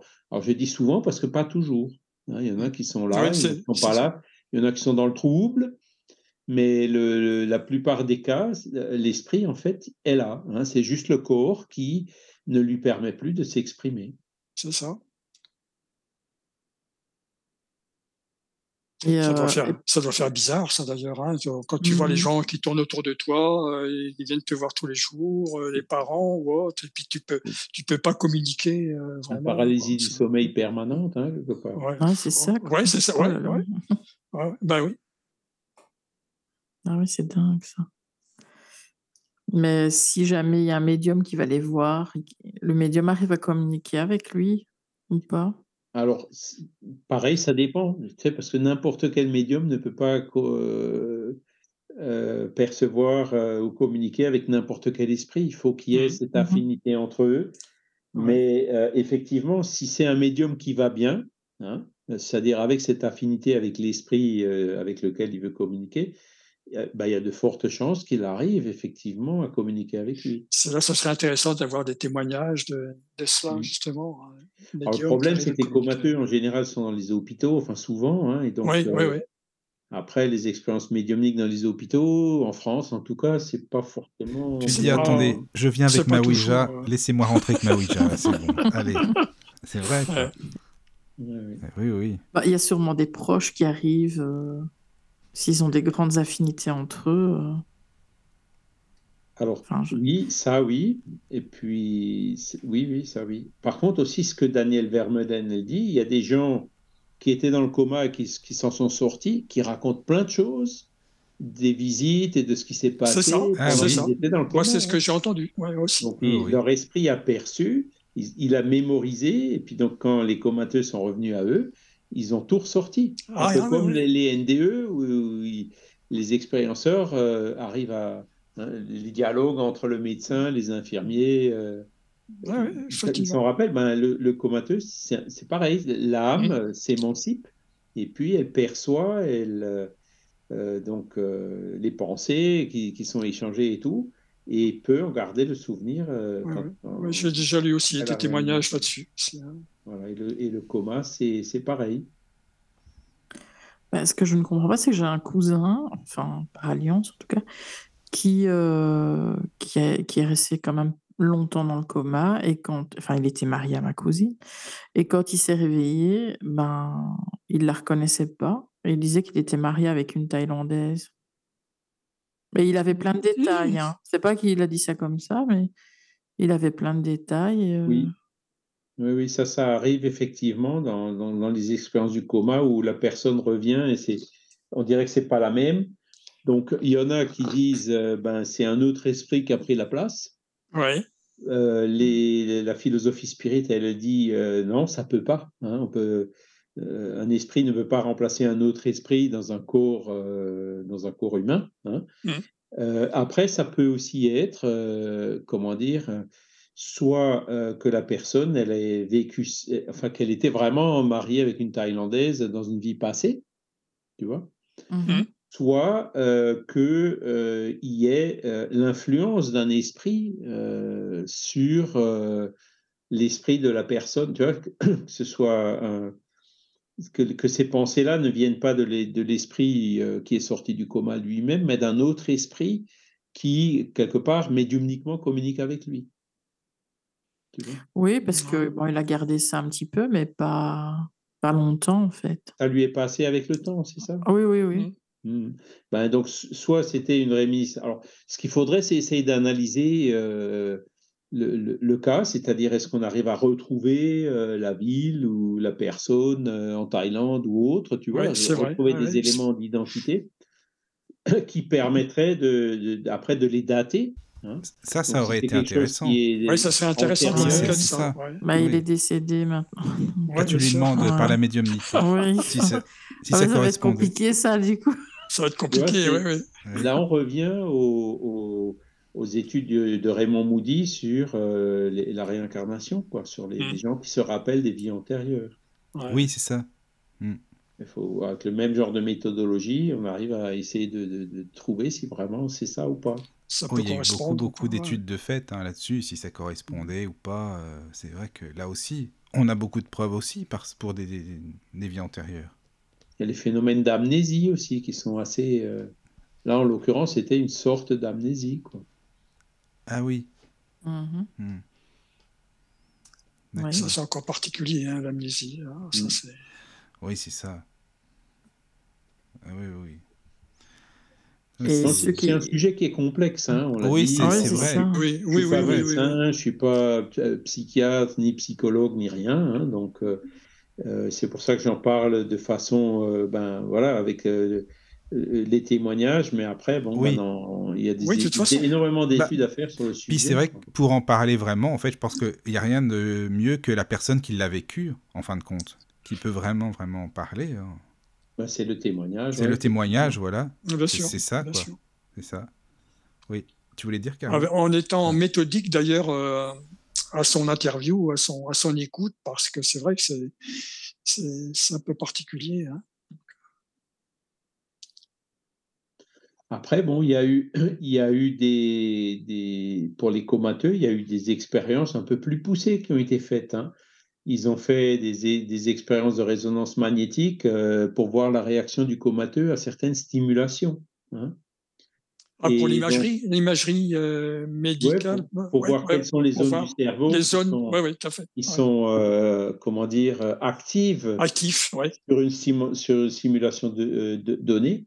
Et mmh. donc, les médecins se sont rendus compte que euh, ben, chez le comateux et chez la personne normale, c'est les mêmes zones du cerveau qui sont stimulées. Ouais. Hein, sauf que le comateux, évidemment, lui, il, ça ira pas plus loin. quoi. Hein. C'est ça. Donc ça prouve que les, les zones du, du cerveau euh, servent bien à des états bien précis, à, des, comment dirais-je, des, des sensations bien précises vis-à-vis du corps, quoi, je veux dire, des activités bien précises. Oui, et il y a la stimulation. Hein, euh, comment dire euh, si, on, par exemple, euh, quand on stimule quelqu'un à faire un effort hein, avec un bras ou quelque chose comme ça. Oui, c'est ça. Oui, oui. Ben, il y a bien chez le comateux quelque chose qui le perçoit et qui donc entraîne la réaction. Tu mmh. vois? Ça veut dire que, alors si on le stimule de façon en, lui parlant, ben, c'est par le nerf auditif, tu vois. Mmh. et ainsi de suite. Quoi. Hein. donc, euh, ça, prouve bien qu'il euh, il y a des choses, une analyse qui se fait, hein, une réaction qui correspond, euh, donc qui est identique à l'état comateux que l'état normal, au moins dans le cerveau. Mmh. Et une personne sur qui on, on s'acharnerait vraiment de manière thérapeutique, vraiment pour la, pour la retenir. Oui, oui. Elle perçoit les choses, mais.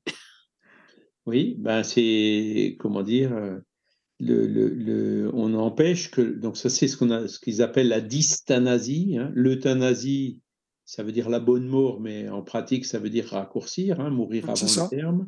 L'orthothanasie c'est c'est la nature et la dystanasie c'est l'acharnement thérapeutique. L'acharnement. Donc ça revient en fait à retenir la personne. Et pour ça, ben, j'ai un témoignage aussi qui est venu euh, par l'intermédiaire d'une personne qui était spirite, hein, qui était euh, mourante. Et donc, euh, ben voilà, il était pratiquement en train de se dégager. Hop, ils ont encore essayé de lui mettre une injection de je ne sais quoi, pour, qui, qui, en fait a prolongé sa vie de un ou deux jours. Et quand il mmh est venu se communiquer par après, ben, il était fâché. Vous n'auriez pas dû faire ça, fallait me laisser partir. Hein, mmh vous, m'avez retenu inutilement. Oui, mais ça doit pas être simple parce que pour la famille, c'est un peu culpabilisant quand même.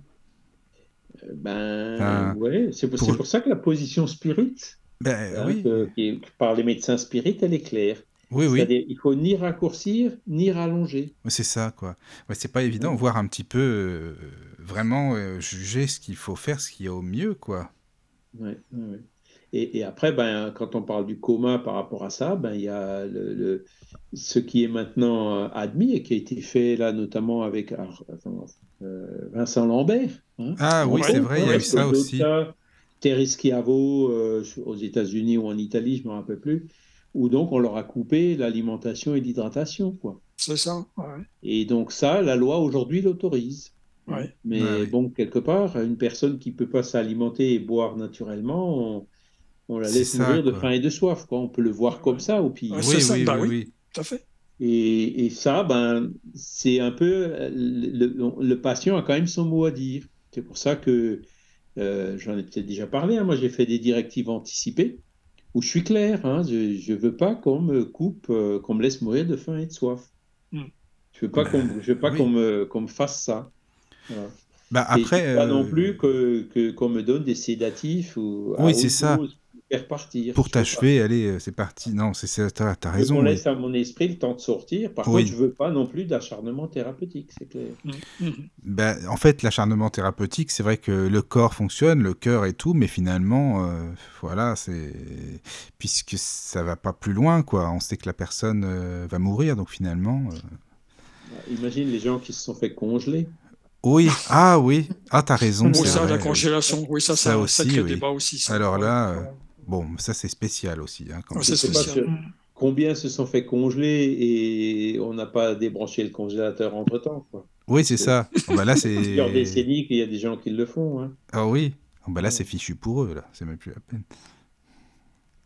Ouais. Ah oui, c'est vrai. ça, alors là, bon, je je pense que dans le pire des cas, effectivement, ça peut retenir l'esprit à côté de son corps. hein. Ça facilite pas le dégagement. Ça, Ah non, sûr. ça c'est sûr. Ça c'est sûr, t'as raison. Ouais. Certainement. Je serais bien curieux de, ouais, de- d'en savoir plus là-dessus, parce que c'est vrai que c'est pas, Ah oui, oui, oui, c'est- c'est vrai. c'est pas évident. hein. Non. Ben, L'idée qu'ils ont, c'est de dire, ben, euh, d'ici euh, quelque temps, la médecine aura trouvé euh, Oui, oui, bien sûr. le remède et puis on pourra me décongeler et me C'est refaire ça. revivre. Quoi. C'est ce qu'ils Ouais. se disent. Oui, ils comptent bon. là-dessus. Hein. ouais. La vision spirit, c'est pas ça. hein, c'est de dire, Ouais. bon, ben, euh, on en a fini avec ce corps, euh, l'âme euh, se libère et puis elle se réincarnera. Voilà. C'est- c'est un- le- la congélation, c'est encore une fois, une- c'est souvent une euh, réflexion de matérialiste. Ah bah ça, oui. Oui, ah Ah, bah oui, ça, oui, t'es- oui. t'as raison. Bah de toute façon, euh, congelé, le corps, il est mort quand même. Je veux dire, il- Ben ouais, je, moi, je suis persuadé qu'il y en a qui se sont fait congeler avant d'être morts. hein. Ah oui, oui, oui. Ah bah Oh ça, c'est là. sûr. Ça doit être, ah, ça doit être bizarre. Tu te rends compte, ça doit être spécial euh, de faire ça quand même. Faut Ouais. vraiment. euh, Ah ouais, non, moi je sais pas. C'est, ouais, dans, dans Évolution dans les deux mondes, hein, il y a une Oui. question qui, qui avait été posée euh, euh, par Chico Xavier. hein. Euh, où se, dans l'état comateux ou dans ce genre d'état-là, quoi, où se trouve l'esprit du malade, avec Oui. le corps physique ou éloigné de celui-ci? Et donc euh, les esprits avaient répondu. Euh, alors c'était dans l'état de coma, hein, dans l'état Oui, de oui. coma, l'attachement du corps spirituel à l'enveloppe physique ou partiellement libéré de lui dépend de la situation mentale du malade. Ah, Ah oui, d'accord, oui. Oui, donc c'est ça, quoi. C'est ce qu'on il y en a qui sont là, d'autres non. oui, c'est ça. Effectivement. Mais il reste attaché. hein, Il y aura toujours le Mm. cordon euh, tant qu'il n'est pas mort. euh. Même s'il n'est pas là, il restera attaché. Et s'il y a une stimulation ou s'il y a un visiteur euh, qui lui est cher, ben, il va revenir. Et oui, c'est ça. Oui, oui. Ça Mais- me fait penser au film, euh, enfin pas au film parce que c'est l'histoire vraie, mais avec euh, ben, toi, Michael, tu connais mieux ceux qui ont disparu là. euh, Ah, les survivants? Oui, Ah oui.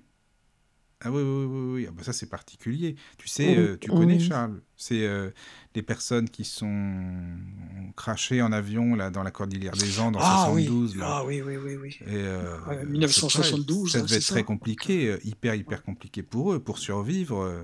Bon, de toute façon, ils... Pas de conscience presque tous euh, morts.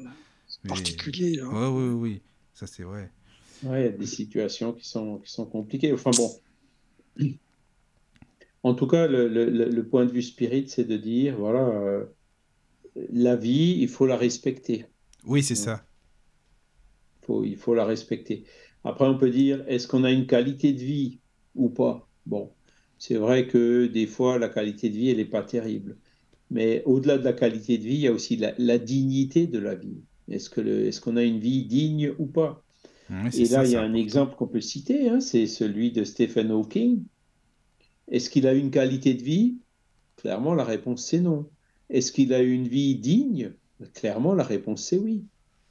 Hein, il arrivait avec, euh, je ne sais plus comment il faisait, mais à, actionner un ordinateur spécialement pour lui qui lui permettait encore, euh, alors qu'il était pratiquement complètement paralysé, mmh. d'écrire des livres. Ça, d'écrire des livres. Stephen Hawking, euh, il, a eu la dignité de vie jusqu'à la fin, clairement. Mmh, mais qualité de vie, non. Donc, il faut, prendre en compte tous ces aspects-là.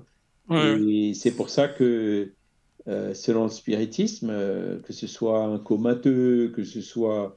ben, il faut faire tout ce qu'on peut hein, pour voilà, abréger la vie, couper l'alimentation. c'est pas une bonne chose. La prolonger, c'est pas une bonne chose non plus. Eh oui. Idéalement, il faut laisser faire la nature. Quoi. Oui, voilà, c'est ça, quoi. Mhm. Tout simplement. Parce que même une personne qui est dans le coma, euh, ça ne doit pas du tout, du tout être simple. Tu vois la famille, euh, je sais pas, qui est super triste, qui pleure, qui se dit, bah, il va bah partir et tout. Alors que toi, tu te dis, mais non, mais je suis là, je, je suis là avec vous, quoi. Ça ne doit pas être facile non plus. Bah, c'est comme quelqu'un qui est d'ailleurs euh, qui vient de se désincarner limite finalement parce que il peut rester aussi là et entendre la famille euh, et, voir tout ce qui se passe. Exactement. Et même croire qu'il est encore vivant et il ne comprend pas pourquoi on lui répond plus. Voilà, c'est ça. Oui, oui, c'est ça. Ah oui, mais alors... Je sais que pour l'ami qui avait eu sa, sa NDE, l'infirmière, et puis qui est resté 35 jours dans le coma, je sais qu'on lui faisait des, des cassettes audio, tu vois. Ah, c'est bien ça. Elle, était musicienne et euh, c'est vrai que plusieurs de ses collègues, etc., euh, faisaient des, des, cassettes, diffusaient euh, pas tout le temps, mais pas mal d'heures quand même, tu vois. Ah ouais, mais c'est bien. Ça, c'est bien pour elle parce que mmh. elle était toujours comme ça en contact avec quelque chose, une cassette ou pas, mais c'était. Mmh. Puis sa chef infirmière, pas forcément venir euh, voyait tous les jours aussi, etc. Ses collègues qui travaillaient avec, forcément, c'était dans le même hôpital. Donc, euh, oui, c'est ça. Et Danielle Vermeulen, elle parlait justement des, de ces cas de, de, quelque part, qu'on peut faire mmh. avec des comateux pour euh, mmh. maximiser les chances donc de, de, qui reviennent. Hein. Mmh. Mais bon, voilà, c'est. Je ne sais pas si c'est vraiment déjà appliqué, quoi. Hein. Certainement pas. non. Euh, je me demande s'il si, doit y avoir un, processus quelconque ou si c'est un peu aléatoire ou si c'est euh, en fonction de l'organisme lui-même. Euh, sur le plan nerveux, je ne sais pas, c'est difficile à expliquer tout ça. Hmm. C'est vrai. Bon, après, voilà, il y a la dignité, il y a l'espoir, il y a l'amour des proches. oui, c'est ça. Hein, c'est cette réflexion qui peut se faire pour donner envie de revenir. Oui, c'est ça. Mais oui, voilà. Les stimulations, hein, qui, qui, qu'on a parlé avec l'IRM. Hein. Ouais, le fait de ne pas juger, de déculpabiliser, etc. Hein. Peuvent agir euh, sur, ben, euh, pas d'acharnement, hein, le laisser partir s'il veut partir. Et puis voilà. Oui. Tout ça fait que ça peut agir pour euh, précipiter justement ce retour. Hein, euh, Pour maximiser les chances. Maximiser. Oui, Mais peut-être que par télépathie, ils peuvent envoyer des infos dans la tête du chirurgien.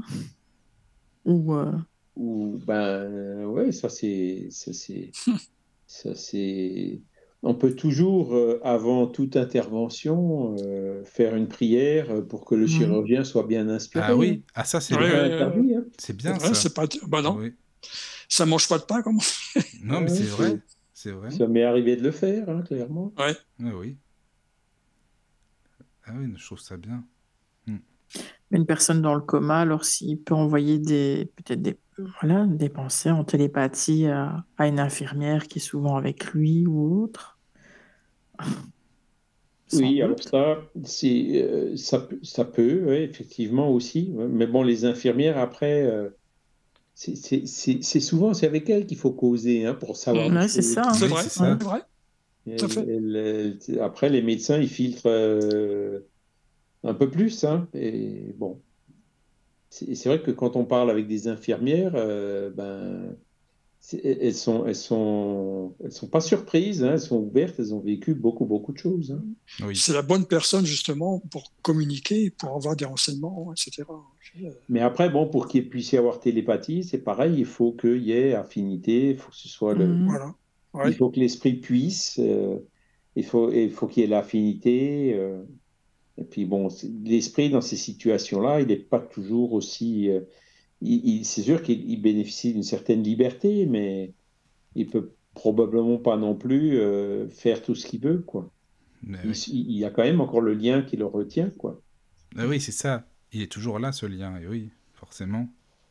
Mais bon, les personnes vivantes peuvent se communiquer. Hein. Il y a dans, le, si une personne est en train de dormir et puis qu'on l'évoque dans une séance médiumnique, ah euh, il peut venir et se communiquer. Oui, oui, ça c'est oui, euh, on peut aussi, possible. comme on disait euh, la dernière fois aussi, oui, oui, c'est vrai. Hmm. Mm. Donc, dans le sommeil ou dans le coma ou dans oui, aussi. situations. Je crois qu'il faudrait à la limite, euh, hein, idéalement, hein, bon, qu'est-ce qu'on fait? On débranche, on débranche pas, etc. Ben, ah, il n'a pas eu le temps de donner son avis. oui, se communiquer hein? avec, c'est vrai. Ben, si, on pouvait avoir la certitude de, de, de de, pouvoir, si on pouvait communiquer avec lui en étant certain que ce soit lui, ce serait quand même intéressant. Mais c'est vrai. Oui, oui, c'est vrai. Mais bon, il faut que ça rentre dans les mœurs. Hein. Hmm. Ah, oui, c'est sûr. Ah hein. Et, je pense que ce serait pas possible dans tous les cas. Il y a des cas où ça ne marcherait pas. Hmm. Puis trouver les bonnes personnes pour communiquer, etc. C'est pas, pas simple. Hein. Non. Hmm. Non, non. Ah ouais, c'est vrai que c'est un, un sujet qui est assez vaste, mais euh, c'est pas facile parce que bon, il faut, faut vraiment euh, avoir vécu cette expérience ou vraiment euh, connaître quelqu'un qui l'a vécu et puis avoir la vision spirit, comme tu le dis si bien. C'est vrai que bah on comprend mieux. Hein. Là, comme mmh. tu expliques, voilà, c'est c'est bien. Après, quand tu regardes les directives anticipées, tu vois qu'il y a deux cases. Hein. Oui. Hein? Oui, oui. Il y a une case où tu, comment dire, euh, une case euh, où tu es encore bon et sain d'esprit, en pleine santé, et tu dis ce que tu veux euh, le jour où tu es, proche de la mort. Et puis mmh. l'autre partie où tu sais déjà que tu vas mourir et tu dis ce que tu veux au moment ultime, tu vois. Ah oui, d'accord. C'est pas forcément. Ton avis peut changer quand même. Hein, Mais le fait de le faire déjà quand on est sain d'esprit, c'est un bon début. Après, ah on peut effectivement ben, quand le cas se présente, euh, ben, revoir et puis éventuellement euh, réviser ou apporter des petits ajouts. non, faire déjà participer à cette démarche, c'est déjà bien. Disons. réfléchir avant, quoi. c'est ça. Quand ça se présente, ben, on... ok, maintenant comment agir en fonction d'eux. Euh... oui. C'est ça que bon ben, j'encourage euh, ceux qui, qui, le souhaitent. Hein, ben, hein, ça se fait sur Internet, on peut le mettre dans le. Alors ça s'appelle plus DMP. Oui, c'est vrai que le dossier entendu médical parler, ou je sais pas quoi. Et mmh. puis donc, euh, si un jour, euh, hop, on a un accident, on se retrouve dans un hôpital quelque part, les médecins, ils auront accès à ça, ils le verront. Hein. Ouais, ouais. Est-ce qu'il a fait, un, comment dire, les directives anticipées? Ben, mmh. ils, vont sur, euh, sur votre fiche et puis ils le trouvent. Hein. Donc, moi, je conseille à tout le monde de le faire. Réfléchissez-y et faites-le. Mmh. Oui.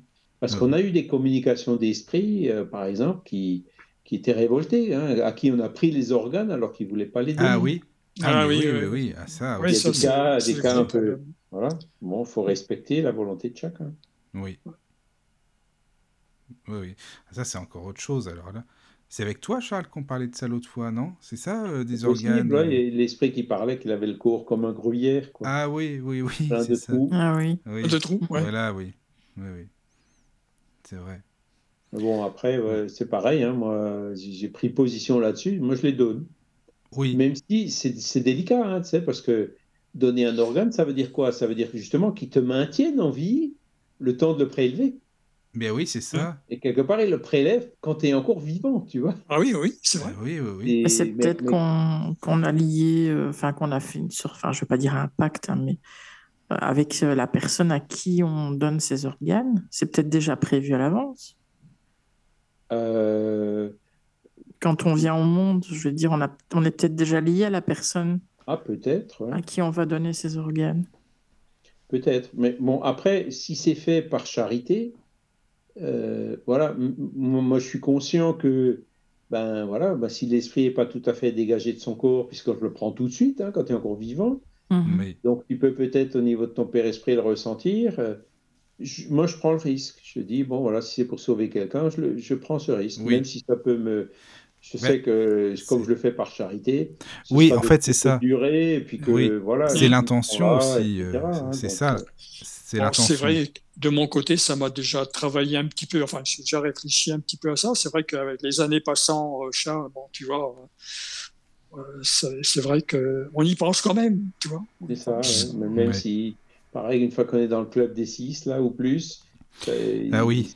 les, les- les organes ont for- pas plus forcément la même valeur que, enfin, la même utilité, entre guillemets. Par contre, bon, si c'est pour euh, faire des expériences scientifiques et disséquer le corps, Ah euh, oui, là, c'est autre chose. là, c'est autre chose. Mais donner Oui, un organe pour quel- un rein ou quelque chose comme ça pour, euh, Ouais, une ça. transplantation, ça, oui, Mm. clairement. hein. C'est vrai.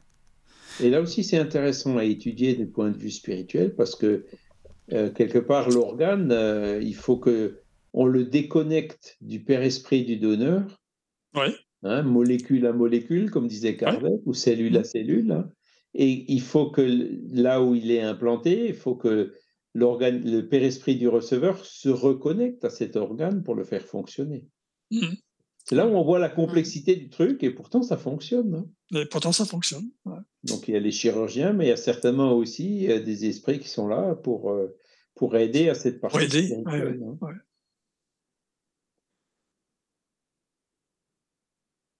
Mais c'est vrai qu'il n'y a, il y a pas vraiment, comme on le disait tout à l'heure, de lecture spirit dans ce domaine, en tout cas euh, par rapport au, au commun, au coma, pardon, au NDE. Il n'y a pas trop. Peut-être que y a des auteurs spirit qui pourraient en parler. hein, c'est- on sait Euh, pas. on on en parle, hein, on en parle. Et, et donc l'interprétation spirit, c'est clair. hein, pendant une NDE, l'esprit se libère, euh, il va dans le monde des esprits. Et, Oui, oui, et à oui. un moment donné, bon, bah, il revient à la conscience quand il est Oui. réanimé, hein, Mais je sais clairement. pas ce qu'on pourrait, Mhm. qu'est-ce qu'on pourrait, euh, spirituelle, full stop, quoi. hein, mais qu'est-ce qu'on pourrait conseiller aux gens pour euh, les auditeurs s'ils veulent lire euh, bah, des infos là-dessus? Je sais pas dans les livres spirit. Euh, ouais, bah, je pense que ce livre de Daniel Vermeulen, il est pas mal. hein. Oui, Charbonnier, bon, euh, il est spiritualiste, clairement. hein, ah oui, c'est sûr. Oui, voilà. oui, Charbonnier, oui, donc, quand même. Charbonnier peut aussi apporter euh, Ouais. euh, des explications. Sinon, après, euh, des livres récents, en tout cas en français, j'en- j'en j'en- j'en connais pas. Il faudrait que je recherche. Non. Mais après, des conférences, oui, ça, il y en a eu. où- Ah oui, mais ça, c'est là, bien. Voilà, c'est là où on a euh, quelques références, quoi. Oui, non, mais les, les conférences, c'est très bien. hein. Non, je suis allée à une conférence de- du docteur Charbonnier là-dessus. Ah oui, En Belgique, ouais. Mhm. d'accord. Il est venu en Belgique, même dans un petit pays comme ça. Oui. Eh ben, Mais il est venu, mais il est venu, oui, faire une conférence, donc je suis allée, mais je sais qu'il est venu faire ses expériences, mais je ne sais plus comment il les appelle. La Euh, TCH. oui, Ah, voilà, la oui, TCH. Ah oui, oui, voilà. est-ce que, est-ce que, comment dirais-je, Charles a, Mhm. a testé Mais euh, j'ai rencontré quelques personnes qui l'ont fait, et toutes les personnes étaient déçues. ah oui. Mais je crois que les personnes s'attendent à tellement quelque chose de grand que finalement, euh, Oui, oui, c'est ça. c'est peut-être, hein, je ne sais pas. possible. Oui, oui, bien sûr. Mais bon, Mm. après, ce qu'il faut, comment dire, euh, il, il- il- par, par euh, suggestion hypnotique, hein, comme il a Mm. été formé pour les anesthésies et tout, sans anesthésiant, hein, ben, il pousse les personnes à, à faire une voyage hors du corps, hein, une Mm. out-of-body experience, euh, à se décorporer ou à se dédoubler, hein, je ne sais pas comment. Ouais. Et donc, euh, voilà, si la personne qui n'est pas préparée, euh, soit elle n'y arrivera pas, et ce sera peut-être plus sûr pour elle, soit euh, ben, quand elle arrive de l'autre côté, ça risque de lui faire. euh, il, risque, il peut quand même y avoir des surprises, quoi. hein. Et c'est ça que je, que je dis, bon, il fait ça, bon, c'est bien, mais euh, voilà, la personne qui n'est pas préparée, qui n'a pas connaissance de cause, ça peut quand même être. euh, Je me demande s'il y a déjà eu des, des problèmes ou c'est. ben, il, peut- Parce il qu'avec peut y des avoir- centaines de personnes comme ça qui passent, euh, Ouais. Bon, moi j'ai toujours vu revenir, hein, on n'entend pas trop parler de, Mais bon, après, une personne, elle peut... qu'est-ce qu'elle en fait, quoi, c'est ça? Ouais, c'est ça, voilà. Voir s'il y a un suivi derrière. C'est ça, c'est que, ça. Franchement. euh, que le suivi, lui, là, juste après la réunion, remplit un questionnaire, il reprend contact Mm. avec les cas qui l'intéressent le plus pour mettre dans ses bouquins. Ouais. Mais bon, avec les centaines et centaines de personnes qui passent, il y en a plein qui, où le suivi, il est quasiment nul. Mm. Donc voilà. Et puis il y a ça, et puis le côté aussi euh, économique, quoi, parce que c'est cher, hein, et c'est Ouais. c'est sûr, il y a des coûts, mais bon, euh, après, ça fait forcément qu'on le veuille ou pas une discrimination. hein. Ouais. Surtout maintenant qu'il Mm. fait ça en, allant- en faisant des voyages en Égypte ou je sais pas ouais, où. sur des croisières et tout. En plus, Des oui, d'accord. Ah pas oui. quoi, hein, Ah oui, c'est vrai des a ou des grottes. Ou... Enfin bon. Ah oui, d'accord. Ah oui. Ouais, effectivement. Voilà. Mais bon, il peut y avoir aussi des, des, des problèmes de, comment dire, de, ça- peut donner des problèmes de, de- d'obsession, ou voire même de vampirisation, ce genre de truc. On laisse encore comme ça, on s'en va. euh, bon, faut, faut, faut avoir Mm. confiance quand même. hein. Ah ouais, ouais, ouais, c'est vrai. Dans le sommeil, bon, c'est naturel, c'est différent, quoi. Mais là, c'est provoqué, donc c'est. Je sais pas, moi, ça, me- ça, je le ferais pas, en fait. Ah, Je sais pas, non je le ressens pas, quoi. Non, toi non plus, Moi non plus. Mm, Non. non. On me l'a déjà proposé, j'avais une place, mais j'ai pas Ah oui. D'accord. Ouais, ouais. Ah, moi, j'y suis allé parce que je savais pas ce que c'était. hein. Ah oui, voilà. Il y avait un, un- Ah, ils, bah, avaient mis euh, comme atelier, voilà. Ah oui. Ah oui. Je Ah, savais pas que le livre n'était pas publié encore à l'époque. Hein. Je savais pas ce que c'était que la TCH. hein. D'accord. Ouais, Ah oui, donc t'as Et quand j'ai essayé. vu les, les transats là, avec les fils de partout, les casques, Ah oui. Ouais. les, les comment on dit ça, les trucs pour se couvrir, parce que ouais. enfin. Une couverture, enfin, les- ouais. Moi après j'avais trouvé ça bon. euh, Je suis les hypnotiseurs en général euh, quand, quand, euh, dans les colonies de vacances ou les, ou les, les campings. euh, Quand, quand j'y vais, euh, ben, je suis un des premiers qui renvoie dans la salle. hein. Il dit vous, vous, ça marchera pas. C'est pas la peine. Ah oui. Donc euh, il a pas, il a certainement pas réussi à m'envoyer très loin. Ah ouais, c'est pour Et ça. puis moi de mémoire, c'est après c'est un peu comme si tu veux quand tu te concentres dans une réunion médiumnique, hein, c'est un peu pareil. Vois, j'ai pas vu de grosses différences. hein. Mais bon après les gens qui disent on est allé je sais pas où et tout, bon. euh, Oui, bah après, pourquoi pas. Pourquoi hein, pas? euh, Ah oui, bon, pourquoi pas. Voilà, Voilà, quoi. Donc, Si ça leur a apporté quelque chose, c'est bien. Pourquoi. Voilà, c'est qu'est-ce qu'on fait avec? C'est ça. C'est ça. Mm, Et il l'explique pas. Bah, Et après il, il donne les cas positifs, les personnes qui euh, euh, comment dire inconsolables qui sont consolées parce qu'ils ont retrouvé leur être cher. oui, oui, oui. Il ouais. y a quand même, dans son il quand beaucoup de bons exemples, hein, donc euh, Mhm. voilà, c'est Oui, oui, ça, il faut le reconnaître. hein. Mais Bah oui, il a choisi les meilleurs cas. euh, Mais c'est vrai que s'il y en a qui, qui, qui reviennent à eux en, en ayant subi des choses hyper désagréables, ils ont fait quoi? Eh ben, à mon avis, les- ça fait partie des personnes qui disent qu'elles n'ont rien vu et rien senti. C'est c'est un peu comme les NDE négatives. hein. Ah oui. Alors, Ouais, les NDE, ça. évidemment, c'est différent, hein, puisque là, encore une fois, c'est entre guillemets naturel, quoi. C'est bon, accidentel, mais pas intentionnel, quoi. hein. Euh, alors que là, c'est intentionnel, quoi. Donc, c'est pas tout à fait pareil. Oui, c'est sûr. mhm. Et il faut une certaine préparation avant ou bien non? Non, On va là non, comme non, ça non. et puis on se laisse Ah, tu aller. payes et puis tu, tu, tu Oui. t'assois dans ton- tu te- tu t'étends dans ton truc et puis tu mets le casque sur la tête et puis voilà. Mhm. Ah oui. Ah, des fois, malgré le la casque, on entend le gars à côté qui ronfle. Ah oui, c'est sympa. C'est marrant. Ah oui, c'est vrai. Ouais. C'est marrant. Ça doit être compliqué de se laisser aller du coup. Ah oui, là, oui. Bah, et en plus, il y a, il y a l'énergie de tout le monde s'il y a une centaine de personnes dans la salle en plus. Euh, je, je, ouais, je sais pas si. ouais. Moi, de mémoire, c'était une trentaine. hein. Enfin bon, c'est c'est vrai que c'est pas c'est l'ordre de grandeur. hein. Après, bon, il a peut-être Ouais. euh, Il a peut-être euh, augmenté après. vu hein. la demande, Oui, c'est Ouais. qu'il y a de la demande, c'est ça aussi. Bah oui, Voilà. tant qu'à faire. hein. moi, je sais que c'était 100 euros. Mais il y a quelques années. Hein. Ah non, moi, j'ai- moi j'avais déjà payé plus que ça. hein. Plutôt 150 que 100. Oh hein. là là là là. Ah ouais, Voilà, oui. d'accord. Mhm. Ah ouais. Caro, tu veux y aller? Non, non, non. Ah non, franchement, ça, je te- pourras je t'assure, quelqu'un devait y aller et euh, elle ne savait pas et elle m'a dit va à ma place parce que moi je ne sais rien en faire. Moi, j'ai pas voulu. Non. Je le sens pas. Je sais quand pas pourquoi je ne le sens pas. Quand j'y suis allé, euh, il y avait euh, sur le site, eh, tiens, si vous voulez vous inscrire, cliquez là. Moi, j'ai cliqué là. Dès que je l'ai vu, c'était le premier jour, quoi. Ah oui. Eh ben, une heure après, il n'y avait plus de place. hein. Ah bah Ah ça oui. Et puis m'étonne le pas. jour J, il y avait des gens qui étaient devant la porte, cinq ou six personnes, dans l'espoir qu'il y en ait un qui ne vienne pas pour Ah pouvoir oui. récupérer Ouais, sa place. d'accord. hein. D'accord. Ah oui, ça C'est- marche C'est bien. hein. impressionnant. hein. C'est fou ça. Bon, Non, je sais, sur le plan commercial, entre guillemets, c'est vrai que ça, ça a bien marché. Ouais, puis c'est là, c'est ça, nous, qu'on on n'aime pas trop, quoi, parce que si Ouais. la motivation, elle est d'abord commerciale, c'est. Oui, Ouais, oui, oui. c'est c'est ce qui a été reproché un petit peu après. hein, donc, euh, Bah, disons que euh, les personnes enfin, que je connais et sur lesquelles ça n'a absolument pas fonctionné, elles ont mis euh, bah, leur appréciation sur son mur Facebook, en fait. hein. Et euh, elles n'ont rien dit de mal, elles ont juste dit, pour moi, ça n'a pas fonctionné du tout. Et hmm. ben, leurs commentaires étaient euh, effacés à la seconde. Ah, ah, d'accord. Ah ouais. Et si c'était pas à la seconde, elles avaient toutes les, les fans groupies euh, qui venaient et qui, euh, qui étaient là en train de. Hmm. Limite, c'était de leur faute si elles n'avaient rien senti, quoi. Mais, Ah. mais les commentaires sont vite effacés. Voilà. Ouais, mais tu vois, donc après, quand ça devient trop commercial, c'est.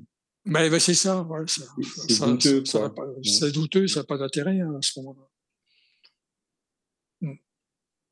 C'est pour ça que nous, bon, euh, dans, dans le, dans le spi- spiritisme pur et dur, hein, tout, tout ce qu'on peut faire gratuit, on le fait gratuit. Et la médiumnité, hein, ce que les esprits nous donnent, alors là, c'est, euh, ça doit être gratuit. Ah oui, c'est ça. Oui, Ouais. oui, oui. Vendre une communication médiumnique, c'est vendre quelque chose qu'on nous a donné. Hein, Oui. alors Jésus avait dit donnez gratuitement ce que vous avez reçu gratuitement. hein. Tous les Et médiums, vendre attention. aussi quelque chose dont on ne dispose pas. Tu vois, tu, tu, tu donnes rendez-vous à quelqu'un pour venir. euh, ben, si euh, au jour et à l'heure fixée, l'esprit il n'est pas là, ben, tu fais quoi? Soit Ah tu es oui. honnête et tu dis ben, écoutez, désolé, ça marche pas. Ah, ça, c'est vous bête, par payez pas, vous revenez un autre jour. Oui, oui, oui. Mais il y en a beaucoup qui font pas ça. hein. Il y en a beaucoup qui font quand même. hein. Et c'est là où, c'est là où, comment dire, c'est la, la ligne rouge quoi qui est franchie. Et Mais là où lui, euh, il vend ça ça comme. charlatanisme quoi. Mm. Lui, lui, ses expériences, il les, enfin pas, il les vend pas, mais je veux dire, enfin si, mais comme des expériences scientifiques ou, euh, enfin, il essaie de, de prouver quoi là avec ça en fait? Ben, Pour lui, c'est une essaie de étude, de toute façon. que l'âme existe, Ouais.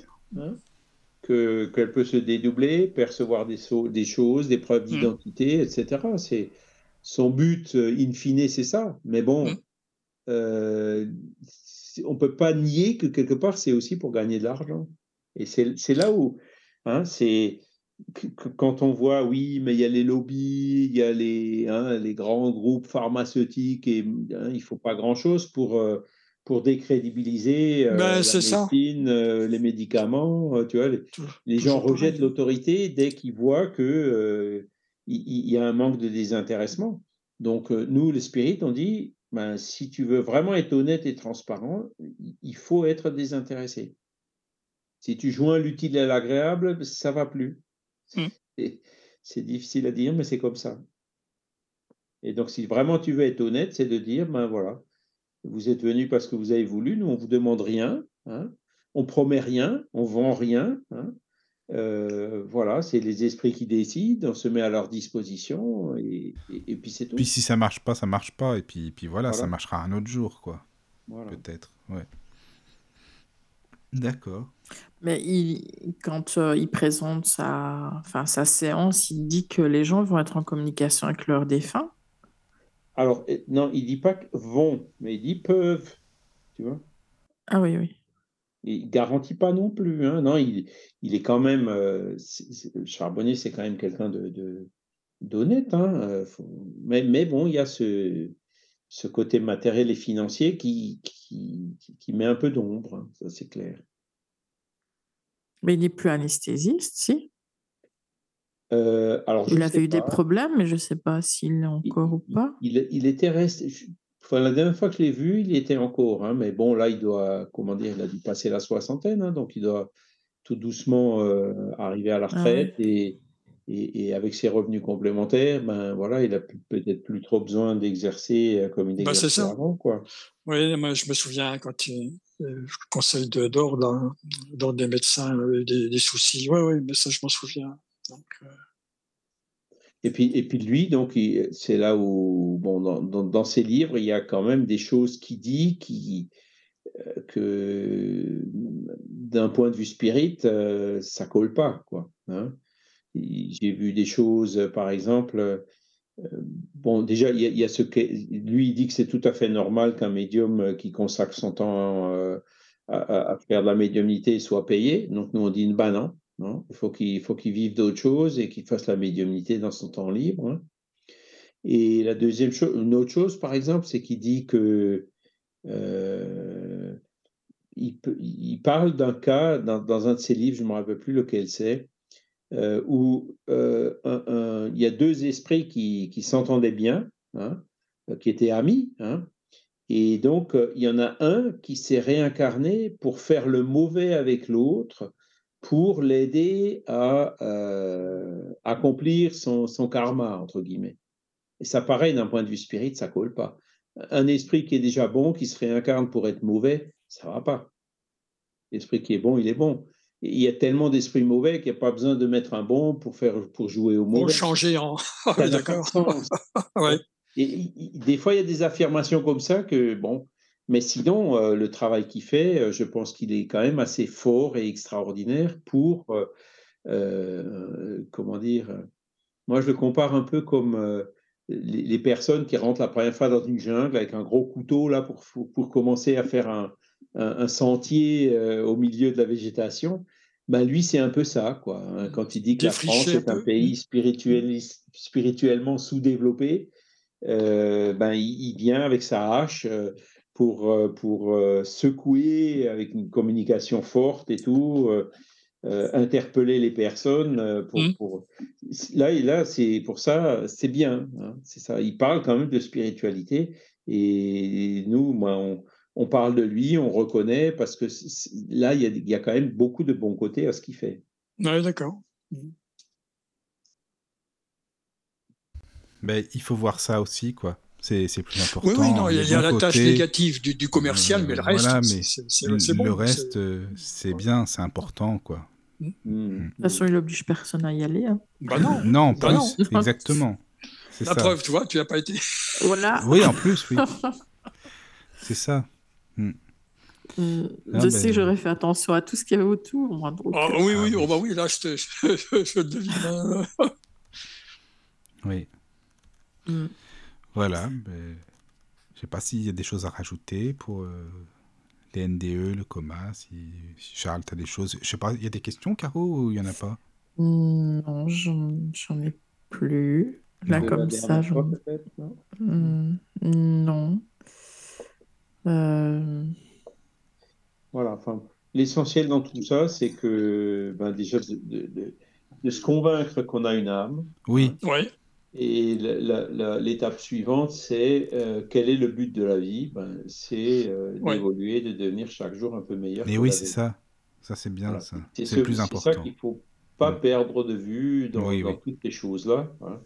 Il y a- il y a des outils, il y en a plein partout, des religions, des machins, des trucs. Ah. Mais euh, qu'est-ce qu'on fait avec? Et oui, Mm. voilà, Euh, c'est ça.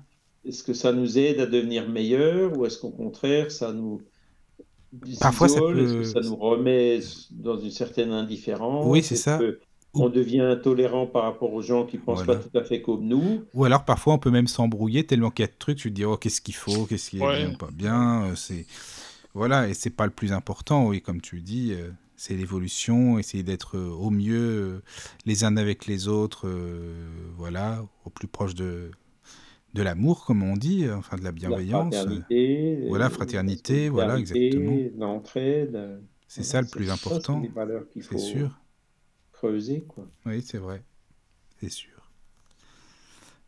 Mais en tout cas, merci hein, Charles encore une fois. C'était une bonne émission. Oui. C'était super Merci. intéressant. Ouais. Merci, euh, Charles. C'est c'est bien. Enfin, je sais pas, c'est Ouais, peut-être un petit truc.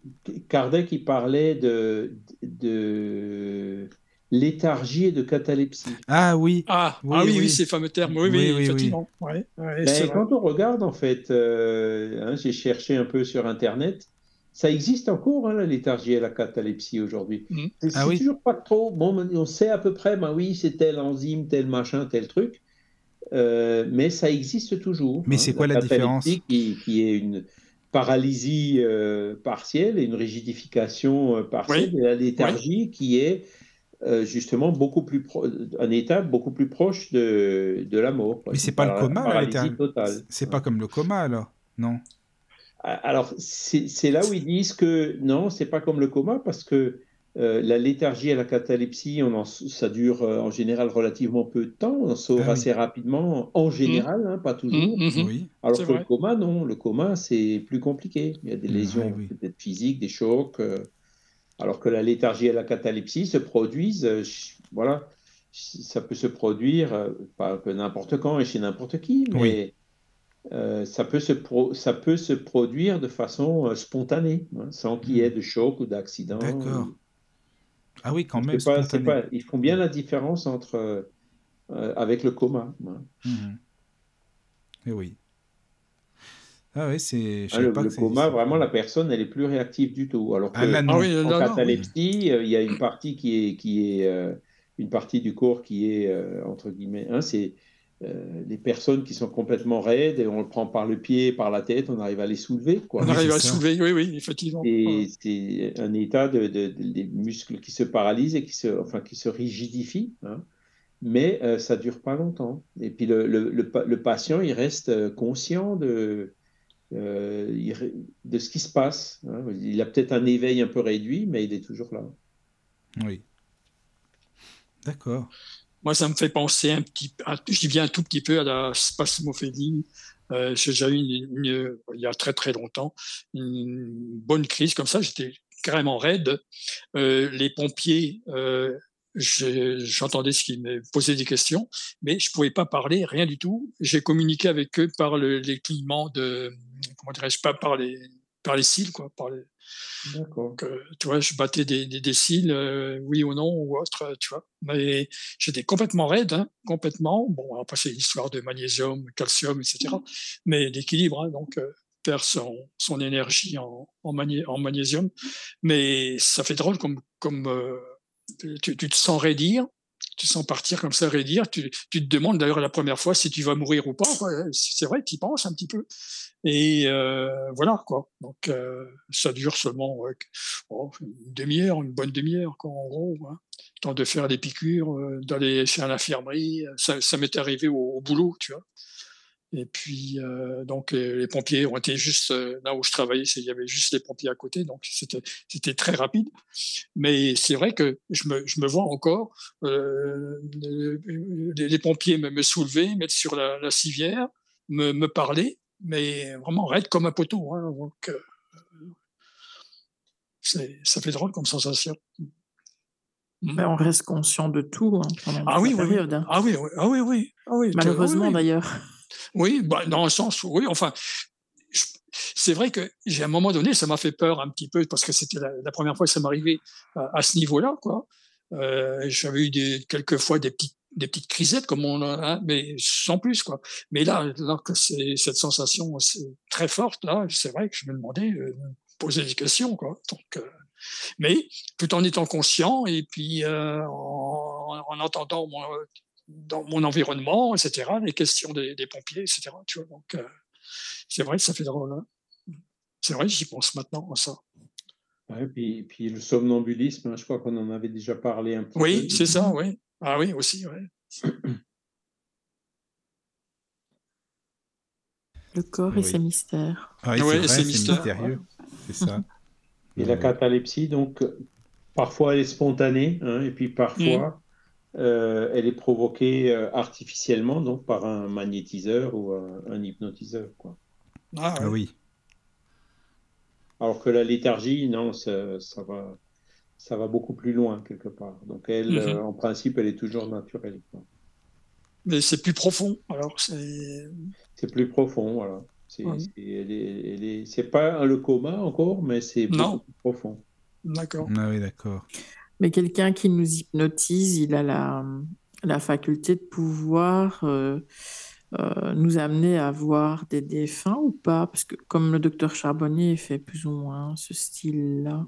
Ben, c'est l'hypnotisme en fait c'est de la suggestion et Mhm. donc euh, Charbonnier sa suggestion c'est ben que de, de- que- qu'on se dédouble quoi c'est-à-dire que que l'esprit il nous, su- il nous suggère donc de, de, de faire de sorte que notre esprit euh, sorte du corps se libère quoi Mais tout se passe en auditif alors. C'est c'est pas ouais c'est ça c'est par le casque Mhm. donc c'est euh, par suggestion Mhm. l'hypnotisme c'est de la suggestion Et donc après, ben, il y a des, des personnes qui sont euh, plus suggestibles que d'autres, hein, donc avec ça, ouais. lesquelles ça marchera, et d'autres personnes avec lesquelles Ouais, moi, je me, je ça me marchera demande, pas. moi, je me demande sur moi ce que ça peut faire. c'est bien curieux quand même, tu vois. Ouais. Me connaissant, euh, mais bon, après. Moi, les, fois où j'ai essayé, ça marche pas. hein, ça, Ouais. Il m'avait Ouais, chaque moi- fois renvoyé. Non, avec toi, c'est pas la peine. Ça marche pas, d'accord. Ouais. Ah oui. Bah, moi, moi, je pense que j'y crois pas trop non plus, hein, mais bon, maintenant, je peux pas garantir tant que j'ai pas fait l'expérience. C'est ça, pas il faut tester. Hein, voilà, il faudrait tester. Mais hum, bon, maintenant, c'est vrai. Bon, alors après ce- cette, cette suggestion, bon, déjà l'hypnotiseur, euh, il, il y met fin euh, après l'expérience, quoi. Mhm. Mais bon, à la limite, s'il y mettait pas fin, euh, ça s'estompera aussi hein, avec le temps. Mais il, il y met fin comment alors? Il, il Par des, Ah ben, des- en, en faisant l'inverse, quoi, en suggérant à la personne. En suggérant, ok. euh, Par une c'est- le contrôle une de tout, quoi. suggestion euh, inverse, quoi. Voilà. Mais ça, ça fonctionne tant est que, et, et ça c'est les personnes par exemple qui supportent pas les anesthésiants, euh, ben, Bah oui, oui. ils arrivent à les opérer quand même hein, sans Oui, anesthésie. C'est, c'est quand même assez remarquable. Non, ça Et se fait de soi, plus en c'est plus. quelque chose hein. de génial, quoi. hein. Oui, oui, ça se fait de Mhm. plus en plus. hein. Mais il faut être hypnotisable. Voilà, il faut. C'est ça, déjà. Moi, je suis mal barré. J'oserais Ouais. Là, Oui, là, tu, bah tu oui. prends, euh, tu- tu prends rendez-vous normalement chez ton anesthésiste, là, tu vois, chez ton hypnotiseur. euh. L'anesthésie fonctionne, hein, mais Ah oui, c'est ça. Oui. la Ah dernière oui. opération, là, quand je me suis cassé le poignet, ils m'ont demandé si je voulais une anesthésie totale euh, ou, ou un bloc qu'ils appelaient. Ouais, Oui. Dit, bah, écoutez, faites, euh, je le bloc, je connais pas. Et bon, bah, finalement, ils ont dit, bah, non, non, on va faire un bloc pour, pour un poignet. Oui. Et donc, en fait, ils anesthésient que le bras, quoi. Mais Oui, ça fait vraiment, le bizarre. bras, Ah, ça doit Mhm. faire tu vois, bizarre. ils l'ont anesthésié quand il était en l'air. euh, j'avais le Mhm. bras tourné vers le bas, j'avais encore l'impression qu'il était en l'air, quoi. bah, Ah oui, ça, Ah ça oui. fait très bizarre. Quand Mon on la mon épouse, perce euh, l'os et tout pour mettre la vis, c'est Ah oui, ah oui, Ah d'accord. ouais. oui, c'est impressionnant, hein. c'est fou ça. Et- Mon épouse c'est- avait eu un, un problème à une main et euh, donc euh, il y avait, a eu un, un problème avec sur une scie euh, circulaire, tu vois, elle n'a pas fait gaffe et puis bon, euh, il y a eu des doigts, euh, enfin qui commençaient, elle a eu la, la chance de, de- comment Ouais. ça s'est, elle, elle a juste perdu un peu de sensibilité à certains doigts, mais sinon bon, alors pour le pour, pour recoudre tout ça, donc effectivement, ils testent euh, au niveau du bras, le, ils cherchent le, le nerf pour anesthésier tout le bras. Tu vois, Mhm. donc chercher l'endroit et, et, euh, à un moment donné, pof, euh, vous ressentez quelque chose ou autre, et puis c'est là que tu t'aperçois. Après, tu, tu ressens plus rien. Donc, euh, ils ont pu euh, travailler sur au niveau de la main, recoudre, euh, etc. Tout ce qu'il y avait à faire euh, sur le plan chirurgie, euh, elle ne sentait plus rien. Donc, Ouais, mais le pire, c'est que tu entends de- tout ce qu'ils disent. hein. Ah bah oui, oui, non, bien sûr, ça c'est sûr. Ils ont comme un truc d'échographie pour voir où est le nerf, justement. Ouais. hein, puis passer Oui, oui, oui, des, des- ça. des artères et tout. C'est c'est ça. Et donc, il- c'est- c'est assez. Bon, il faut être, faut être médecin pour le faire, hein, clairement. ah oui, oui, ah bah oui, tout à fait, oui. Mais après, c'est c'est vrai que c'est impressionnant. hein. C'est impressionnant, c'est c'est vrai, ça l'a ça l'a impressionné. Là, là où il faut faire attention après, c'est surtout il faut attacher le bras parce que euh, on, on- Ouais, si ouais. on fait pas. on- on- Il y, a, il y a eu beaucoup d'accidents, des gens qui se sont cassés le Mm. bras. Parce que bah, justement, comme tu sens plus le bras, tu vois, tu te lèves, bah, il tombe, et puis si tu as une Oui, chaise, et puis il tombe, il, bah va oui. taper contre lourdement. Quoi. Bon, bah oui. Mm. Mhm. Mais quand ils sont en train d'opérer, ils parlent de tout et de rien, de leur week-end. Ah oui, oh, moi, ça, c'est Et toi, t'es à côté, là, tu, tu vois rien parce qu'ils mettent un, un drap, là. ouais. Et tu te dis, mais pourvu que ça se réveille pas, pourvu que ça se réveille pas. Oui, oui, oui. Mais c'est classique, ça. Ils, ils racontent toutes leurs bêtises, des fois qu'ils font ou autre. euh, J'ai entendu aussi des drôles de trucs aussi, moi, tu sais. Ouais, ouais. Mais bon, ils savent ce qu'ils font. ouais, c'est ça. Oui, ah oui, non, non, bien sûr. Heureusement, d'ailleurs. La médecine, c'est quand même euh, quelque chose d'extraordinaire. hein. Bah oui. Ben oui, quand tu vois tous les progrès qu'ils ont fait, c'est bien, hein, c'est vrai. Je pense encore à mon opération là, pour, le, pour le cancer. euh, bon, je, je dialoguais avec la- l'assistante, la- la- l'anesthésiste, et je dis alors, vous avez branché, qu'est-ce que vous avez branché là sur le plan monitoring, etc. Moi, je discutais technique un petit peu avec, quoi, comme Ah ça. oui, ça c'est bien. Mais c'est vrai, j'étais, j'étais, je peux dire, j'étais assez détendu. Hein, ça, de ce côté-là, ça m'a bien aidé d'ailleurs. Euh, oui. tu vois. Et puis après, euh, quand euh, au niveau de l'injection, euh, ah, attention, ça arrive, c'est hop, Oui. allez, salut les copains, non, entre Allez. guillemets, moi j'ai, hop, c'est parti. Mais à chaque anesthésie que je fais, c'est- je fais toujours comme ça. hein, c'est, c'est vrai que, alors, je m'amuse des fois à résister comme ça aussi. Ça m'est déjà arrivé. À, à Ah oui, pour voir. Je crois que tout le voir monde fait jusqu'à ça. où. Tout le monde, oui, ça doit être le, le, le- le réflexe, je pense. hein. Mais c'est vrai que ça, hop, tu peux plus. Ouais, Voilà, c'est ça. quand tu reviens, euh, ça fait drôle. quoi. Est-ce que, est-ce C'est que moins tu te rappelles de quelque chose que après ou pas? Non, moi, toutes, c'est pareil, toutes les anesthésies. Non, non, toutes les Moi, anesthésies. je me suis réveillée en pleine anesthésie une fois. Ah, voilà, Parce oui, que ça- avec ma maladie, l'anesthésie fonctionne à moitié, donc Ah euh, mais Ah, je ne oui, savais pas que j'avais cette maladie-là à l'époque et ils n'ont pas mis la- le, le bon dosage. Ah, d'accord. Et oui, je me suis rendu compte qu'ils me disaient Ah, madame est réveillée. Ah bah oui, madame, on n'a pas En plus, Et je leur ai dit oui. Et je sais que j'avais peur, donc en moi-même j'avais peur parce que je savais que j'étais réveillée, quoi. Hum, Ah oui. Ouais. Et euh, bah, directement après, c'est c'est parti, mais, euh, mais je sais, je, je sais que je me suis réveillée, ça c'est sûr. Mhm. Ah oui. Mais de mon côté, jamais. Chaque, anesthésiste, euh, anesthésie générale, je n'ai jamais eu de, de souvenir de quoi que ce soit. C'est la toute première, hein, quand ça devait être en, en- dans les années 60, Mhm. quand ils m'ont endormi au chloroforme pour, euh, Ah. pour opérer les végétations. Là, par contre, là, euh, je, me sou- là, là, je, je me souviens encore aujourd'hui hein, de ce que j'ai rêvé à ce moment-là. hein. Ah bon? Ah oui, d'accord. Euh, Ça, j'ai jamais connu. hein, donc, euh, C'était vraiment bizarre, quoi. Vraiment Mhm. bizarre de bizarre. Mais bon, c'était les techniques de l'époque. Hein. bah, de l'époque, oui, effectivement. L'éther, le chloroforme.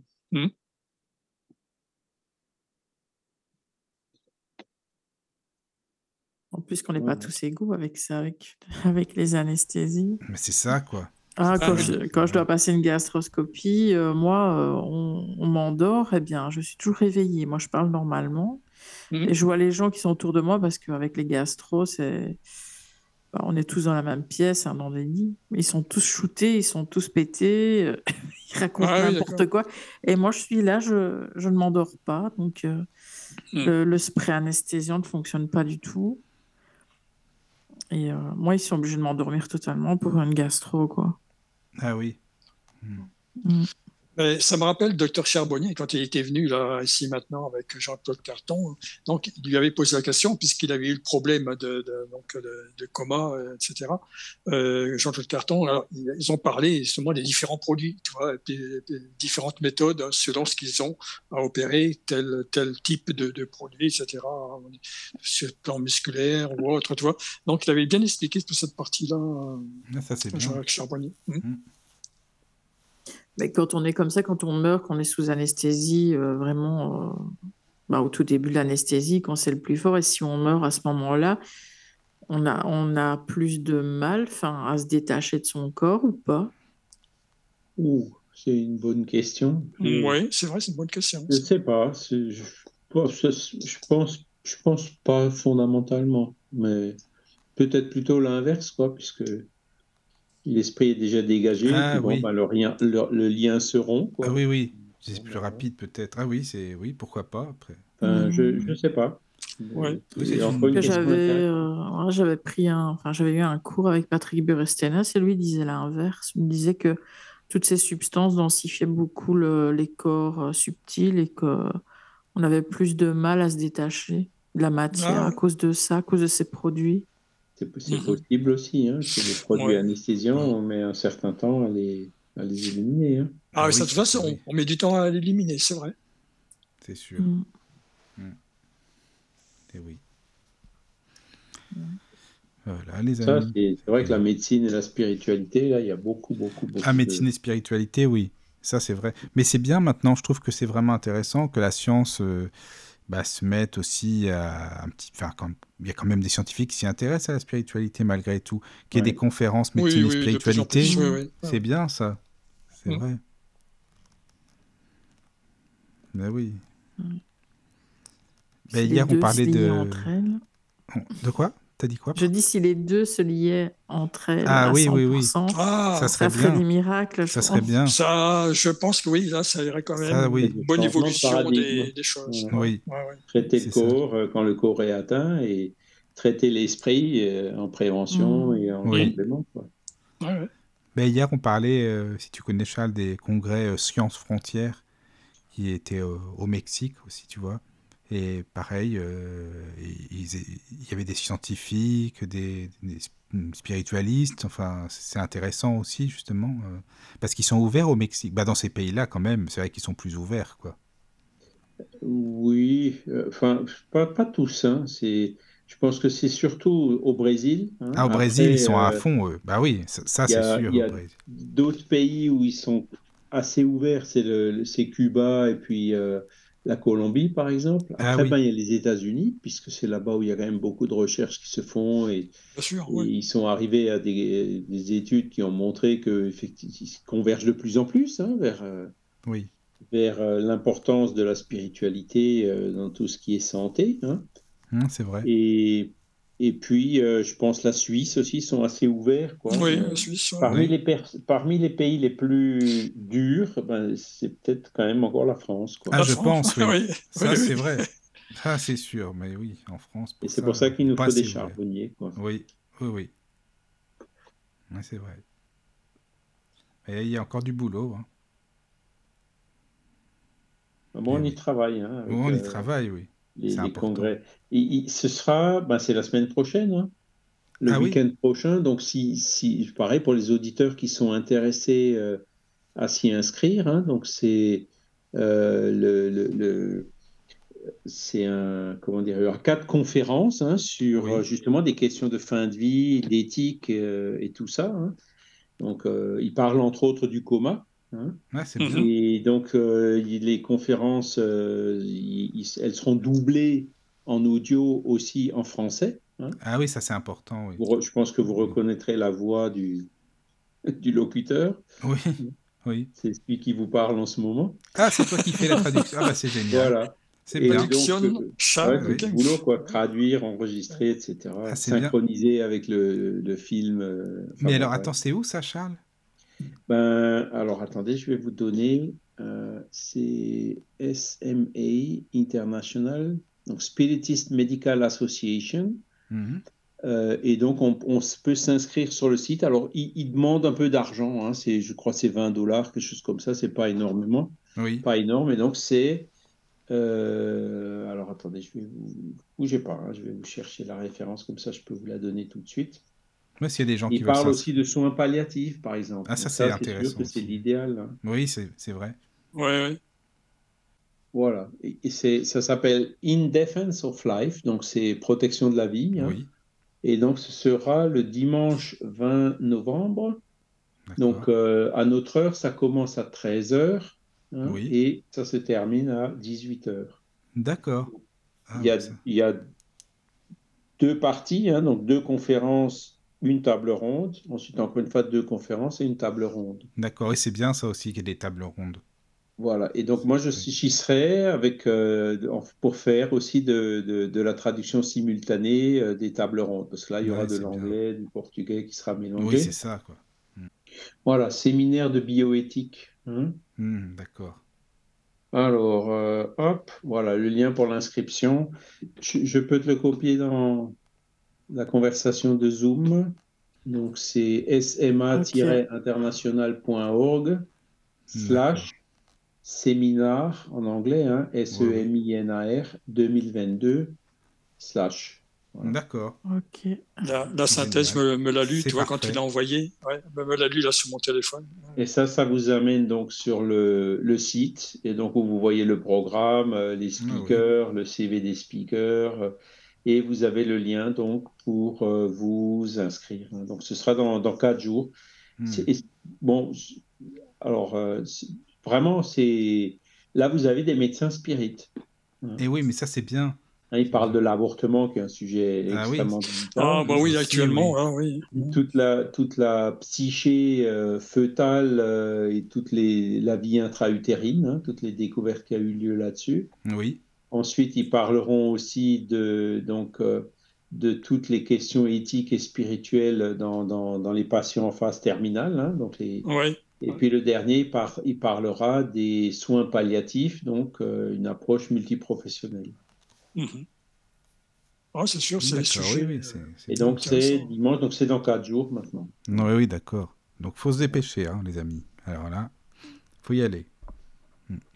Et ça se fera donc sur Zoom. Hein. donc euh, il y, a le lien qui permettra d'accéder. Et puis après, il y aura les salles. Euh, on peut on peut choisir la langue, quoi. Et donc en ah, choisissant la langue française, en principe, vous entendrez que du français. Ça c'est bien, oui. Alors elles sont, elles sont enregistrées déjà. Hein. donc, euh, alors ils vont les, ils vont les diffuser à cette occasion-là, mais après, j'espère, enfin, celles de l'année dernière sont déjà sur leur chaîne YouTube. Oui. Hein, de, ah cette euh, On peut les SMA International, Spiritist Medical Association. D'accord. Ah ça c'est bien. Mais là, vous aussi avec les traductions alors euh, sur la chaîne euh, Oui, oui, oui. C'est-à-dire sur la chaîne YouTube, euh, ben, il y, a la playlist avec les conférences ben, anglais, portugais, mmh. espagnol, allemand et français. Mmh. D'accord. Bon, ben, c'est parfait là, pour les auditeurs, je crois qu'il y a. SMAI alors. Hein, SMA-international.org. Ah, d'accord. Voilà, j'ai trouvé celui de comment dire, euh, du, mouvement spirit francophone. Hein, je vais vous le mettre aussi. Où vous retrouverez entre ah, autres les conférences de Charbonnier qu'il est venu donner et Daniel Vermeulen aussi qui parle du coma. Donc il y est. Hein. Euh, et ensuite, celle du, de l'international, ouais, là, voilà. Comme ça, on pourra les mettre. Qu'est-ce que tu en penses je les, ai pris, mais je les ai pris, oui, je vais les mettre, sur, la, page. C'est sympa. Bah oui, oui, oui, c'est bien ça. Mais après, Charles, je sais pas si tu avais des choses à rajouter ou non, ou si c'est bon pour toi. Bah, écoute, là, je pense qu'on a à peu près fait le tour. Hein. Oui. Hein. Bon, après, s'il y a des questions, des réponses, on, laisse un peu pour la bah, prochaine. Bah, oui, pour la prochaine, tout à fait. Oui, bah oui, c'est vrai, ça. C'est une bonne idée, oui. On va faire comme ça. Plus simple. Hein. C'est parfait, oui. Bah, les amis, merci beaucoup encore une fois de nous avoir écoutés. merci, à, Charles. Merci à Charles. merci. Passez une bonne nuit, dormez bien, et puis à très très bientôt. À bientôt. À bientôt. Entrez dans la sérénité et la paix, la paix, la paix, la paix. Bienvenue sur la radio du Lotus.